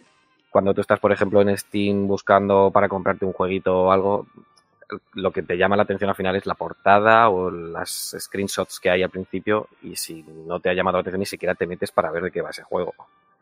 No es, no es el objetivo que hemos tenido en mente en ningún momento, pero verdad que es un poco esa suerte Claro, de claro. tirar de ahí de que es lo que nos gusta. Bueno, y si además Sí. con- con- controláis el arte y, Sí. estáis- y vosotros consumís cosas que os gustan, pues supongo que eso también ayuda a tener impor- darle importancia a ese aspecto. De, de Sí, hecho, sale un poco solo. sí, sí. Sale solo y también ponemos un poco ese esfuerzo en decir, vamos a intentar crear algo que sea un poco reconocible, algo que sea que te haga pararte, que si vas bajando por el timeline en Twitter digas, ay, mira, y ya no solo por el estilo artístico, sino igual de repente eres a un chaval gigante en una habitación, pues igual ya te hace pararte y decir, ¿qué le pasa? ¿Por qué? ¿Qué, qué- qué está pasando aquí? Esto no debería ser así. O sea, te parece cool los detalles, pero ya luego igual conseguís llamar la atención desde otro punto también. Igual todo visual, todo por los ojos, que, Mm. que bueno, solo. Sí, cuando empiezas a jugar, al menos en la habitación de Max, yo he visto muchas referencias, ¿sabes? Referencias con las que he crecido, ¿no? De decir, mira el póster ese, mira ese libro, mira no sé qué. Entonces es como, mira, estoy- estamos conectando, ¿no? Y luego otro de los cimientos que yo veo también son los juegos de palabras y el humor, ¿no? O sea, ¿esto es porque es una aventura gráfica o porque realmente os gusta desde el estudio siempre poner este tipo de cosas? Bueno, esto es algo que nos, nos apasiona a vale. nivel personal, o sea, es verdad que nos viene muy bien las capturas gráficas que suele estar presente, pero es verdad que desde los inicios es algo que no podemos evitar cuando empezamos a crear un juego. De hecho, normalmente muchas historias salen de hacer el tonto con juegos de palabras. De hecho, el primer juego que hicimos, que es un Battle Royale de abuelos que se están peleando por un mando, se llama Sí. Asilo Royal. Lo hicimos también durante una Game Jam en la cuarentena, Ujú. que el tema era aislamiento. Pues nosotros hicimos un juego de una pirata que iba a aislamiento, que era una isla donde todo el mundo mentía, nadie decía la verdad. Entonces, es verdad que yo creo que nos sale un poco solo siempre ver las cosas como desde ese otro prisma y precisamente en este estilo, en este género, pues nos podemos explayar. O sea, la cantidad de referencias y juegos de palabras y de cosas, detallitos de ese, de ese estilo que metemos por los escenarios es, es bastante grande. O sea, eh, que viene un poco por... Yo creo que sobre todo es que nos sale solo. O sea, es un poco marca de identidad de la casa. A mí me parece fantástico porque me encantan este tipo de cositas, ¿no? Yo creo que le dan como más relieve al, al- videojuego en sí. Eh, luego también como estudio, porque os he seguido la pista y veo que vais a como muchos eventos, ¿no? Participáis bastante a nivel nacional. ¿Creéis que es una buena forma de, entrar en la comunidad del desarrollo español, el ir yendo a eventos, conociendo a gente y demás? ¿Es algo que recomendáis a estudios que se estén planteando intentar moverse por, el, por la escena indie de aquí nacional? Absolutamente sí. Es que es, es- es indispensable. Yo creo que a nosotros el empezar a ir a los eventos también nos ha cambiado mucho la forma de, de, trabajar, de verlo todo, de ver los objetivos que tenemos. Es que eh, si no te si no te codeas con la gente que está igual que tú, que está trabajando en su primer proyecto, que están intentando venderlo, contactar con, pus- pu- pu- ay, perdón, con publishers, al final es una experiencia en la que es súper enriquecedora, porque vas a, vas a conocer a gente del sector que ya está metida y te pueden dar consejos por cómo empezar. Vas a conocer a gente que, que está exactamente igual que tú y no sabéis por dónde tirar. Y al final incluso te llevas, nosotros por lo menos en- por nuestra experiencia te llevas amigos, te llevas compañeros, conoces muchos contactos, o sea, para mí es una experiencia necesaria, de hecho, si Ujú. quieres hacer videojuegos. Y ni siquiera creo que tengas que tener un juego ya completo o lo que sea, un proyecto que quieras vender, sino que nosotros, por ejemplo, eh, Bigger Than Me empezó en el Indie Dev Day, un evento de videojuegos indie de allí de Barcelona, y nos, nos vino un poco con las prisas. O sea, queríamos, estábamos planteando hacer algún juego, queríamos hacer algún, algo, estábamos barajando ideas y, y se acercó la fecha del Indie Day y dijimos, tenemos que tener algo. Y, y llevamos la demo, o sea, sí. acabamos haciendo la demo a, a tiempo.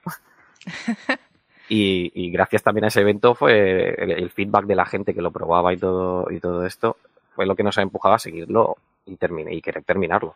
A lo mejor si hubiese en ese evento hubiésemos visto que no tenía muy buena aceptación, pues podríamos haberlo desechado y empezar con otro proyecto. Y eso habría sido bueno, porque no nos habría hecho perder tiempo de más.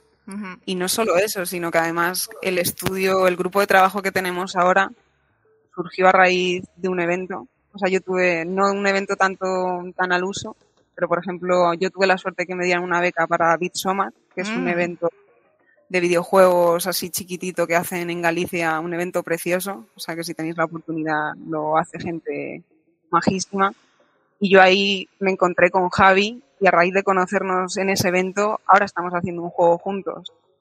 Y ya no es solo por una parte todo el feedback que ganas de ver a la gente jugar tu juego en, en directo, que es un feedback con valor incalculable, sino esa red de seguridad de la que habla mi compañero que te da a la hora de enfrentarte a cualquier problema, a la hora de, pues ya sea desarrollando, a la hora de saber este publisher con el que tú has trabajado, pues un poco darte pistas, mm, un poco esa red de seguridad que yo creo que es valiosísima, de saber dónde te encuentras Sí. la industria. Yo creo que sí, que es muy, muy valiosa. Y ya vamos a hacer un poquito más de red, porque finalmente donde podemos encontrar más información de Death Pills Games y poder probar estos jueguecitos que, que hacéis, sobre todo Bigger Than Me, que yo creo que vale mucho la pena.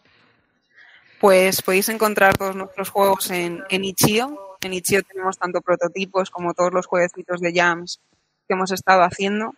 Luego, pues si queréis seguir un poco el desarrollo, sobre todo utilizamos Twitter, donde vamos subiendo pues procesos, eh, concept art, eh, animaciones, de eventos a los que vamos. Y bueno, y en lo que es Bigger Than Me, que tenéis una demo gratuita de Sonicio, acabamos de lanzar página de Steam. O sea que si lo probáis y os pues nos animamos a añadirnos a Wishlist, que a los desarrolladores nos ayuda un montón. Genial, pues de verdad que muchísimas gracias Raúl y Julia por haber venido aquí y habernos explicado Bigger Than Me y habernos explicado también vuestra visión de lo que es el panorama indie aquí en España, o sea que os deseamos muchísimo éxito. Muchísimas gracias, un placer estar aquí. Muchas gracias. No, el placer ha sido nuestro. Esperamos que, que os vaya genial y que sigamos pues, en contacto, ¿vale? Gracias. Muchas gracias. Muchas gracias. Hasta luego.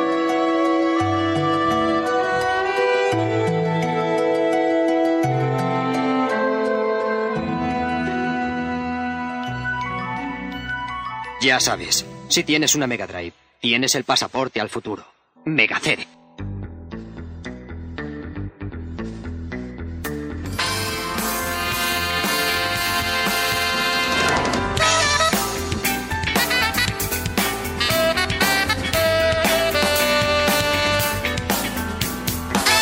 Bueno, cum laude, cum laude de nuevo, donde hacemos un repaso a la vida y milagros de gente que ha dejado su huella en el sector. Esta vez, eh, un- una vida, un repaso final ya. Llegamos al final Sí, de sí, la sí. vida de este hombre que ha marcado mucho. en Lo hemos prometido, no podemos echarnos atrás. Hoy tenemos que hacer ya el cierre a la historia de Sir Cliff Sinclair.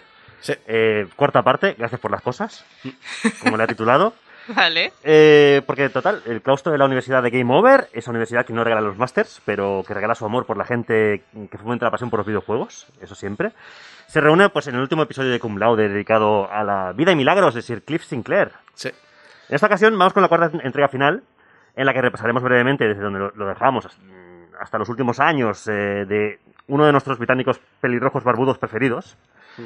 ¿Y dónde lo dejamos? Pues enlazando directamente desde la tercera entrega del programa 741. Mientras los usuarios de Spectrum se contaban ya por millones, porque se estima que el ZX Spectrum vendió unas 5 millones de unidades solamente en el Reino Unido, y estos hacían sus pinitos en la programación mientras aprendían Basic y, o cargaban juegos en formato casete, pues Sinclair no dejó de buscar nuevos y prometedores horizontes eh, empresariales. De hecho, como no nos hemos cansado de anticipar en ninguno de los programas, Sinclair siempre tuvo el, el sueño de eh, transformar la industria automovilística de arriba abajo. Sí. Y bueno, prepara un nuevo y revolucionario modelo de vehículo. Y esto va a pasar, o debería pasar, en 1985, que es como nos quedamos. ¿Preparaos? Porque allá donde vamos, no hacen falta carreteras. Bueno, sí, y ese es el problema, que van a hacer falta carreteras, ¿vale? Vamos a viajar a un 1985 alternativo. Así que si sois tan amables, acompañadme en esta aventura. Vamos allá. Venga.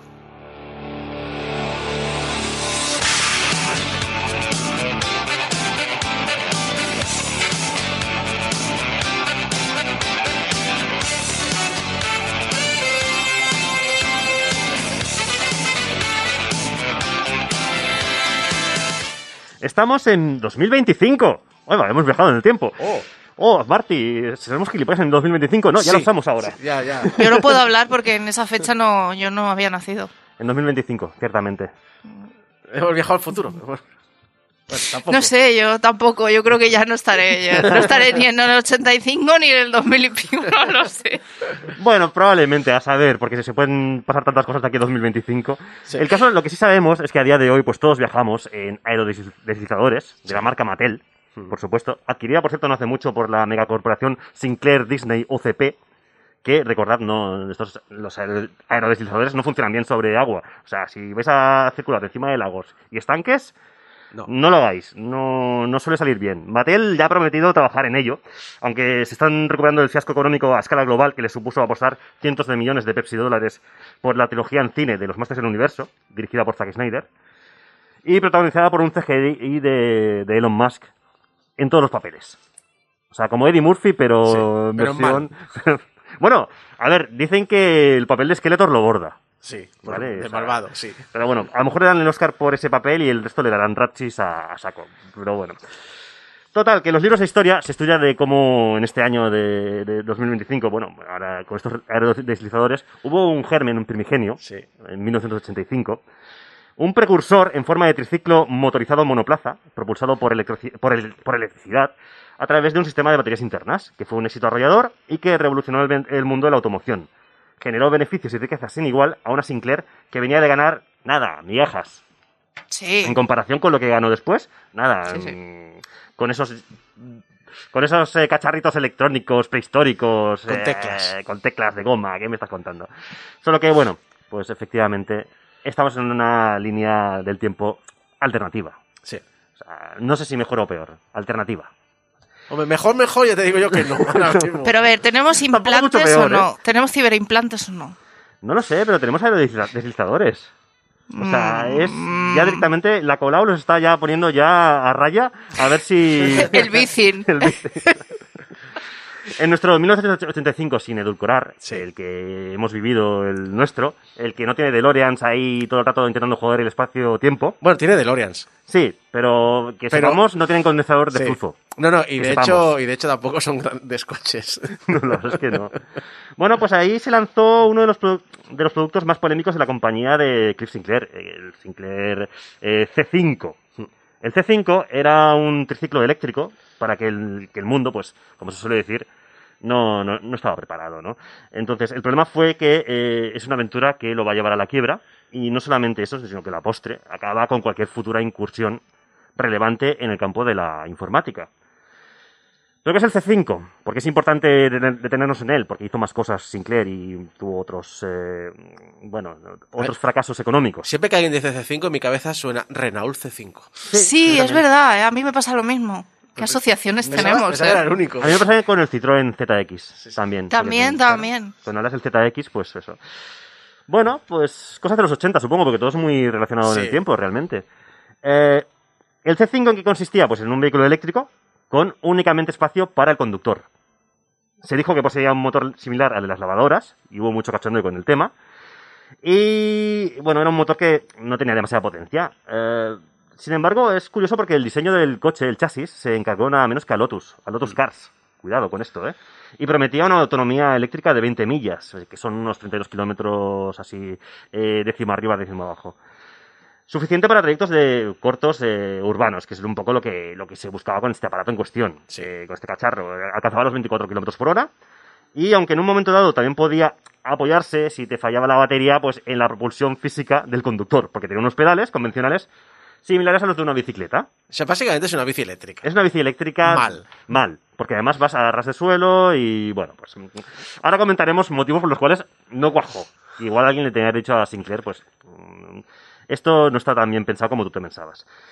Eh, si habéis visto, de hecho, Los Simpsons, en Los Simpsons hay algún episodio en el cual se hace parodia directa de, de este método eficiente de viaje. ¿vale? ¿Qué no hay en Los Simpsons? que no hay. Pero no sé si os acordáis de un episodio que eh, hay un, eh, digamos que hay un consejo de sabios que gobierna Springfield, que es el gobierno de los, listi- de los listos, ¿vale? Porque de hecho, eh, Cliff Sinclair, otra cosa, eh, fue, fue miembro, miembro y presidente de la Mensa británica. O sea, superdotado, ¿vale? Entonces hay, hay un momento, una escena en la que el profesor Frink se pone un casco ¿Vale? Un casco que además propulsa con su propia energía el vehículo en el que se siente. El vehículo es un vehículo a pedales que efectivamente parodia tanto él como el vehículo a Cliff Sinclair. Entonces, bueno, estamos hablando, pues, eh, eso, de un vehículo en el cual tú vas a ras de suelo, que a lo mejor por mm, Reino Unido, que tiene sus cuestas y sus mm, montañas, pues no sería la mejor visibilidad la que te puede otorgar. Aparte es descapotable, con lo cual, est- estamos hablando del Reino Unido. La inclemencia del tiempo, pues, mm, tampoco lo hace muy aconsejable de utilizar demasiado. y la contaminación y esas cosas. Y comerte el tubo de escape de adelante también es muy, es muy gracioso. Y bueno, pues el motor eléctrico, además, ideado por Sir Cliff, sí, eh, pero desarrollado por la empresa italiana Polimotor. Que ya me suena a juguetes, no es por nada, ¿eh? A Polly Pocket. Polimotor- Claro, Que me suena Polly Pocket. sí. Sí, sí. Ah, bueno, era una empresa mm, sobre todo dedicada a crear pequeños mecanismos cinéticos. Que, bueno, claro, por ahí empezó a correr el bulo de que el motor efectivamente que utilizaba era el de, el de una lavadora. ¿Pero lo era o no? No lo era, pero claro, es- esa es la primera de las burlas, que porque el C5 no cayó en gracia, ya te digo, por todo este tipo de cosas que ya, os podéis imaginar, entre la población inglesa no cayó en gracia, ¿vale? Entonces uno de los bulos era este, no era cierto, pero lo pare- bueno, para la gente lo, así, lo era. La gente veía el vehículo más como un juguete para excéntricos, que a lo mejor es un poquito lo que era, que como el medio de locomoción definitivo que Sinclair pretendía, pues eh, normal. Comenzaron a mofarse del ingenio eh, en cuestión, del rendimiento lamentable y del diseño poco útil. Pero, a ver, los problemas eh, que vinieron después fueron bastante más graves, porque, bueno, ya hemos, ya hemos comentado esto, ¿no? El C5, pues, bajo la lluvia británica, no funcionaba. Eh, la capacidad de subir cuestas o pequeñas colinas era nula, pero de aquello de tener que bajarte del vehículo y empujarlo, esto ha pasado. Y el motor se calentaba demasiado y encima dejaba de funcionar, de forma muy frecuente. Una vez más, comentando todo el tema de que los inventos de Sinclair necesitaban varias revisiones antes de ser funcionales. Y es una cosa que le ha pasado siempre. Y a antiguos programas me remito. Eh, total, que con todo esto y encima el, el ca- el tema de ir siempre costado, que no te da visibilidad ninguna, pues tenía que pasar lo que pasó al final, que fue lo que directamente se cargó el invento y casi llevó a, la, a Sinclair Research a, a la ruina. Y es que hubo un accidente que implicó a un conductor ebrio en un C5 con un eh, bueno pues con un coche. Eh, hubo un choque eh, hubo un juicio. El juez dic- dictaminó que aquel engendro no era un coche que era un triciclo impulsado por electricidad con lo cual se le denegó el permiso de circulación como vehículo homologado restringiendo su uso al ámbito de las bicicletas que es lo que hizo que se hundiera la empresa. El 13 de agosto de 1985 Sinclair Vehicles eh, anunció el fin de la producción cuando se habían vendido menos de 10.000 unidades eh, y en octubre del mismo año, es decir, estamos hablando de un vehículo que duró nueve meses eh, su vida real, la compañía entró en estado de quiebra. Fue el clavo del ataúd. En cualquier caso, pues la muerte prematura del T5, apenas, ya te digo, nueve meses después del lanzamiento, y las escasas 9.000 unidades que se vendieron, de las 100.000 previstas para ese año, pues fueron demasiado. Ni su precio lo salvó, a pesar de que lo vendieron como si fuera una auténtica ganga, como todos los productos de Sinclair. Y en una. De hecho, a ver, en una época en la. Esto es muy gracioso, en la que un coche normal no bajaba de las 5.000 libras esterlinas, ¿vale? Este vehículo presumía de costar solamente 399 libras. Que además la publicidad hizo algo en la época que me hace mucha gracia y que es muy británico, que es venderte el producto en la equivalencia en cervezas. Y luego, o sea, claro, se suben conductores ebrios. Qué Ahí raro, ¿no? ¿verdad? Qué raro, ¿verdad? Pues nada, por el precio de 500 pintas de cerveza, que es como te lo vendía el anuncio, en, en un pub de, de allí de Inglaterra tenías por aquella época un C5. Es bueno saber que una pinta de cerveza en aquella época valía 80 céntimos. Sí. 80 centavos. Correcto. Y además, concretamente, por el precio de una pinta en el pub, podías hacer más de 640 kilómetros con el C5. ¿Qué te parece? Que ahora mismo es la decadencia. Total, que su, su fracaso pues contribuyó, como decíamos, al endeudamiento de la compañía y su precipitación a la quiebra. Aunque, bueno, gran parte del mérito es del cacharro en cuestión, pero sería falso decir que fue la única decisión no rentable de la, de la empresa de Sinclair. Por cierto, quiero comentar de que hoy justamente se cumplen 40 años del lanzamiento del Spectrum, que es de esas cosas que bonitas que pasan en la vida, que se han alineado los astros, justamente el día que hablábamos eh, con Sinclair y también que ya no vamos a hablar nunca más del Spectrum porque ya lo hemos hablado en programas anteriores. Pero bueno, queda bien decirlo de que tal día como hoy, un 23 de abril de Vamos- 1982, Sí. Vamos a hablar de su último, de su último aparato informático, ¿no? Sí, algo lo comentaremos, aunque un poco por encima, pero es, una historia sobre todo muy, muy importante. Pero bueno, com- como os decía, os voy a comentar precisamente, pues, grandes o no tan grandes éxitos de Sinclair que lo llevaron a la situación que lo llevaron.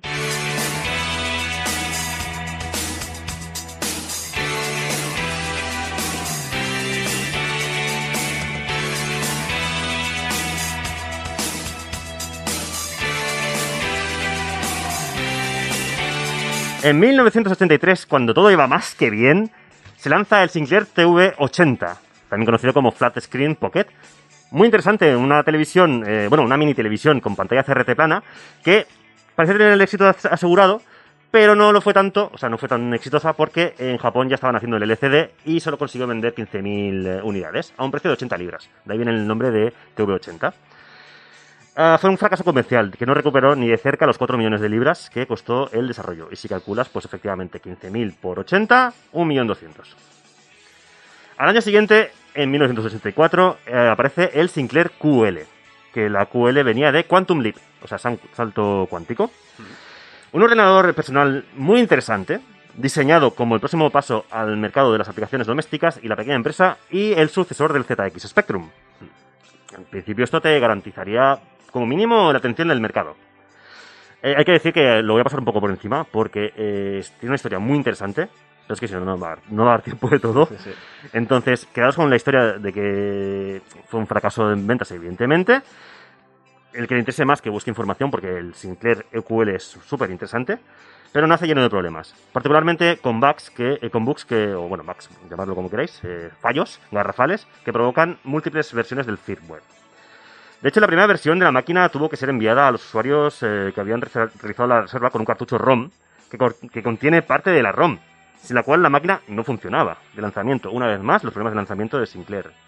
El Sinclair QL también tuvo problemas con las unidades de eh, microdrive incorporadas, utilizadas inicialmente en el ZX Spectrum con la ZX Interface 1.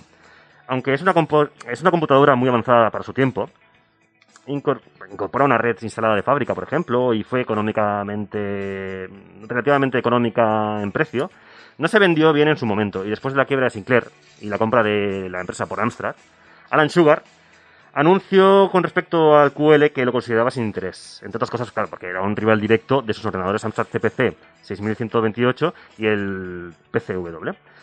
Costaba 399 libras, que en España salió por unas 120.000 pesetas de la época de la mano de Investrónica, una vez más en, esta, en este apartado. A día de hoy serían a cambio unos 2.000 euros. Que aunque puede resultar mm, relativamente caro, comparado con el coste de un IBM PC de la época, o s- con su evolución, eh, con el AT, pues eh, era realmente asequible. Siempre, digamos que él colocaba a IBM como eh, con quien competir, o el Apple en su momento, y siempre que fueran los precios más asequibles posibles. Pero bueno, el caso es que, bueno, pues eh, fue, él tenía un teclado incómodo en comparación con el de sus rivales, incluso consigo mismo. Hubo una falta de videojuegos como motor de ventas que ayudara al, al aparato en cuestión y, bueno, pues simplemente fue uno de los mayores eh, descalabros de la informática a nivel financiero. Y solo faltaba que al año siguiente pues saliera el famoso C5, tocado y hundido. Al final, Sinclair tiene que ceder y efectivamente vende su empresa a nada más y nada menos que a Lord Alan Michael Sugar el 7 de abril de 1986 y Amstrad anuncia la compra de Sinclair Research y los derechos mundiales de venta y fabricación de todos los derechos de Sinclair hasta la fecha, junto con la marca, marca registrada Sinclair y los derechos de propiedad intelectual referidos a ordenadores y accesorios. Se queda con todo. Sí. Ah. Bueno, se queda con todo entre comillas. Ah, porque bueno, a nivel de microordenadores. eh, eh, y esto lo explican en el libro de Queremos su dinero. Que es la parte de Amstrad. eh, originalmente eh, le estaban picando a Sugar para que comprara Sinclair y Sinclair dijo, yo para qué quiero esta porquería. O sea, Sí. tú sabes la de inventario y la de compromisos que tengo con los... Y al final lo que realmente compra son los derechos. Los derechos. Por 5 millones de libras. Cuidado, no los compra tampoco. Sé que 5 millones de las libras entonces son 5 millones. Sí, ¿eh? pero con 5 millones estás cubierto el TV80. No el... Ya, ya. ¿Pero te piensas que Sinclair ha, ha aprendido de todo esto? Hombre, de- Hombre, hombre, sí, después de unos después de 10 años de subidas y bajadas. Pues no, amigo, no. En 1992, ¿vale? Cuando solamente quedan él y otro más en la empresa, ¿vale? Lanzan Zyke, que es una bicicleta eléctrica hiperligera que podía caer en, caber en un, eh, en un maletín. Y bueno, eh, resulta en la práctica tremendamente incómoda. Dicen los usuarios, que los pocos lo han usado, que no se puede uno montar en ella y vuelve a ser otro rotundo fracaso en ventas. Otra vez contra otra, bicicleta. Toda esta presión pues tiene un efecto en su vida personal. Acaba todo en un doloroso y largo proceso de divorcio. Tras un matrimonio de 20 años con su esposa Anne. Y para echar más leña al fuego, pues Sir, Sir Clive, o Sir Cliff, mejor dicho, perdón, se gana una serie de reputación entonces de Playboy un tanto excéntrico. Empieza a verse en fiestas, con chicas mucho más jóvenes eh, que él colgadas del brazo. Eh, empieza a salir en la tele jugando al póker, porque además desarrolla una pasión por el póker que no veas. Gana, de hecho, una final de un Celebrity Poker, es- de un Celebrity Poker Club. O sea, el tío, eh, bueno, mm, mm, se empieza a, a dedicar a la buena vida, vamos a decirlo así, por decirlo de alguna manera. A pesar de todo esto, pues bueno, digamos que eh, este hombre no, bueno, pues nos deja una- algún momento más de gloria.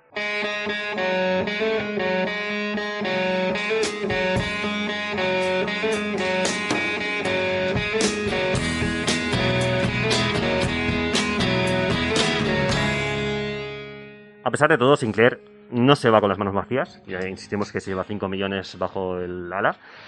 Y aún con la venta de Sinclair Research, pues eh, sigue siendo alguien muy popular, eh, sobre todo en el Reino Unido. Eh, al fin y al cabo sigue siendo un respetado caballero del Imperio Británico.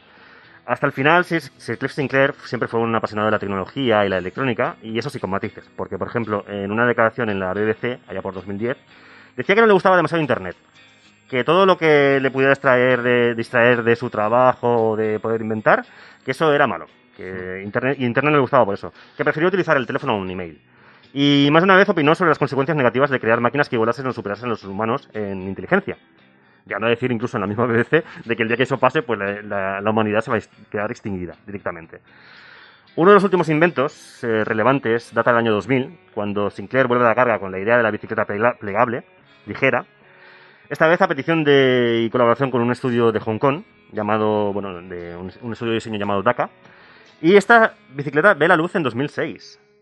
La A-Bike, bicicleta A, para los eh, de aquí, que es así como se llamó, eh, plegada, podía reducir su volumen en un 75%. Era una bicicleta pequeñita, que sí- así que te podías montar, aunque un poquito de aquella manera, pero te podías montar, a diferencia de, la anterior, y pesaba solo 5,7 kilos.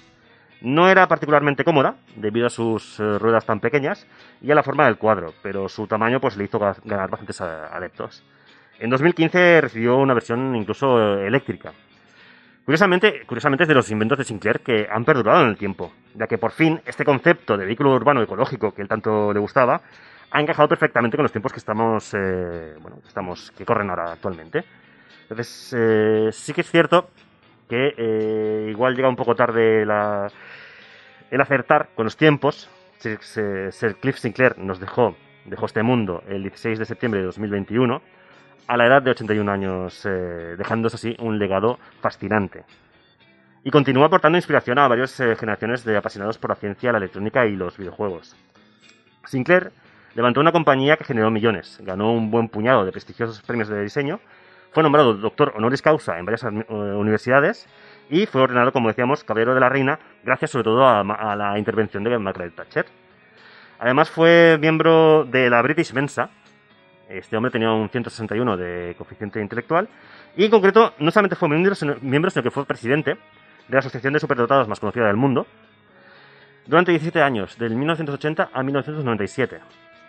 Sin embargo, su vida fue una sucesión de continuos altibajos personales y financieros, eh, en gran medida por sus lanzamientos accidentados, a los que siempre les hacía falta una segunda y a veces una tercera revisión, y su obsesión por la creación de vehículos eléctricos para masas. Eh, sin embargo, pues es el nombre asociado al Spectrum. Es el hombre que puso una calculadora en cada bolsillo del planeta, entre otros muchos logros de este incansable inventor. Como él mismo decía, o lo haces tú o no lo va a hacer nadie. O como decía su hija Belinda en una entrevista en The Guardian, si se le ocurría una idea, decía, no tiene sentido preguntarse si alguien lo quiere porque no pueden imaginárselo. Y esos eran sus, principios, pues tanto para bien como para, para mal. El caso es eh, esto, que por todo esto eh, y por todos los eh, logros que consiguió en su, en su dilatada trayectoria, y por el poder que el caso de la Universidad Autónoma de Game Over, ya que estamos, pues me otorga, le hacemos entrega simbólica de nuestro doctorado cum laude honor- honorífico a este ingeniero pionero, adelantado a su tiempo, que nos abrió las puertas de un futuro sin que nadie más lo supiera, a Sir Cliff Sinclair.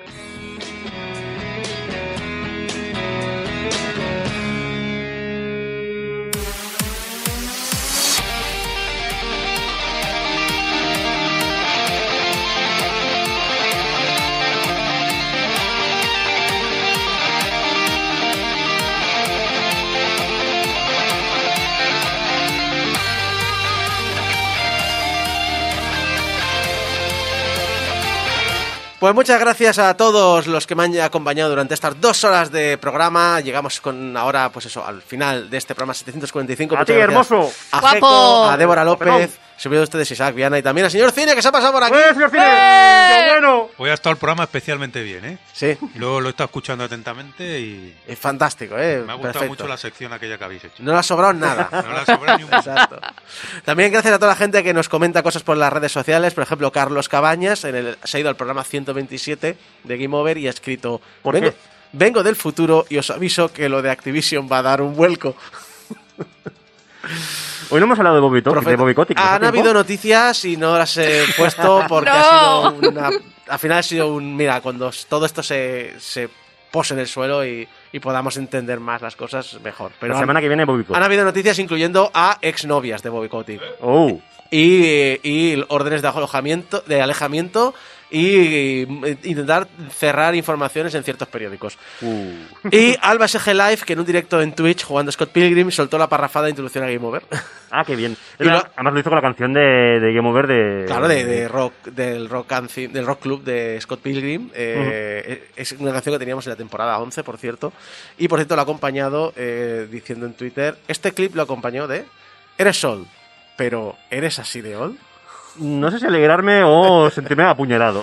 Recuerda que nos podéis donar para mantener el hosting en portalgameover.com barra donaciones, portalgameover.com barra donaciones, en las redes sociales estamos siempre como Portal Game Over y que estamos pues en todos los programas de podcast que os prefiráis, usáis, os gusten en YouTube y demás. y por la calle y por todas partes. Y que os suscribáis a YouTube. En ¿Cuántos estos esta 15, semana? días, estos 15 días hemos subido 9 personas. ¡Toma! ¡Nueve personitas! ¡Bien! Así que bueno, ahora sí, nos vemos la semana que viene en el programa 746 de Game Over. Hasta entonces, adiós.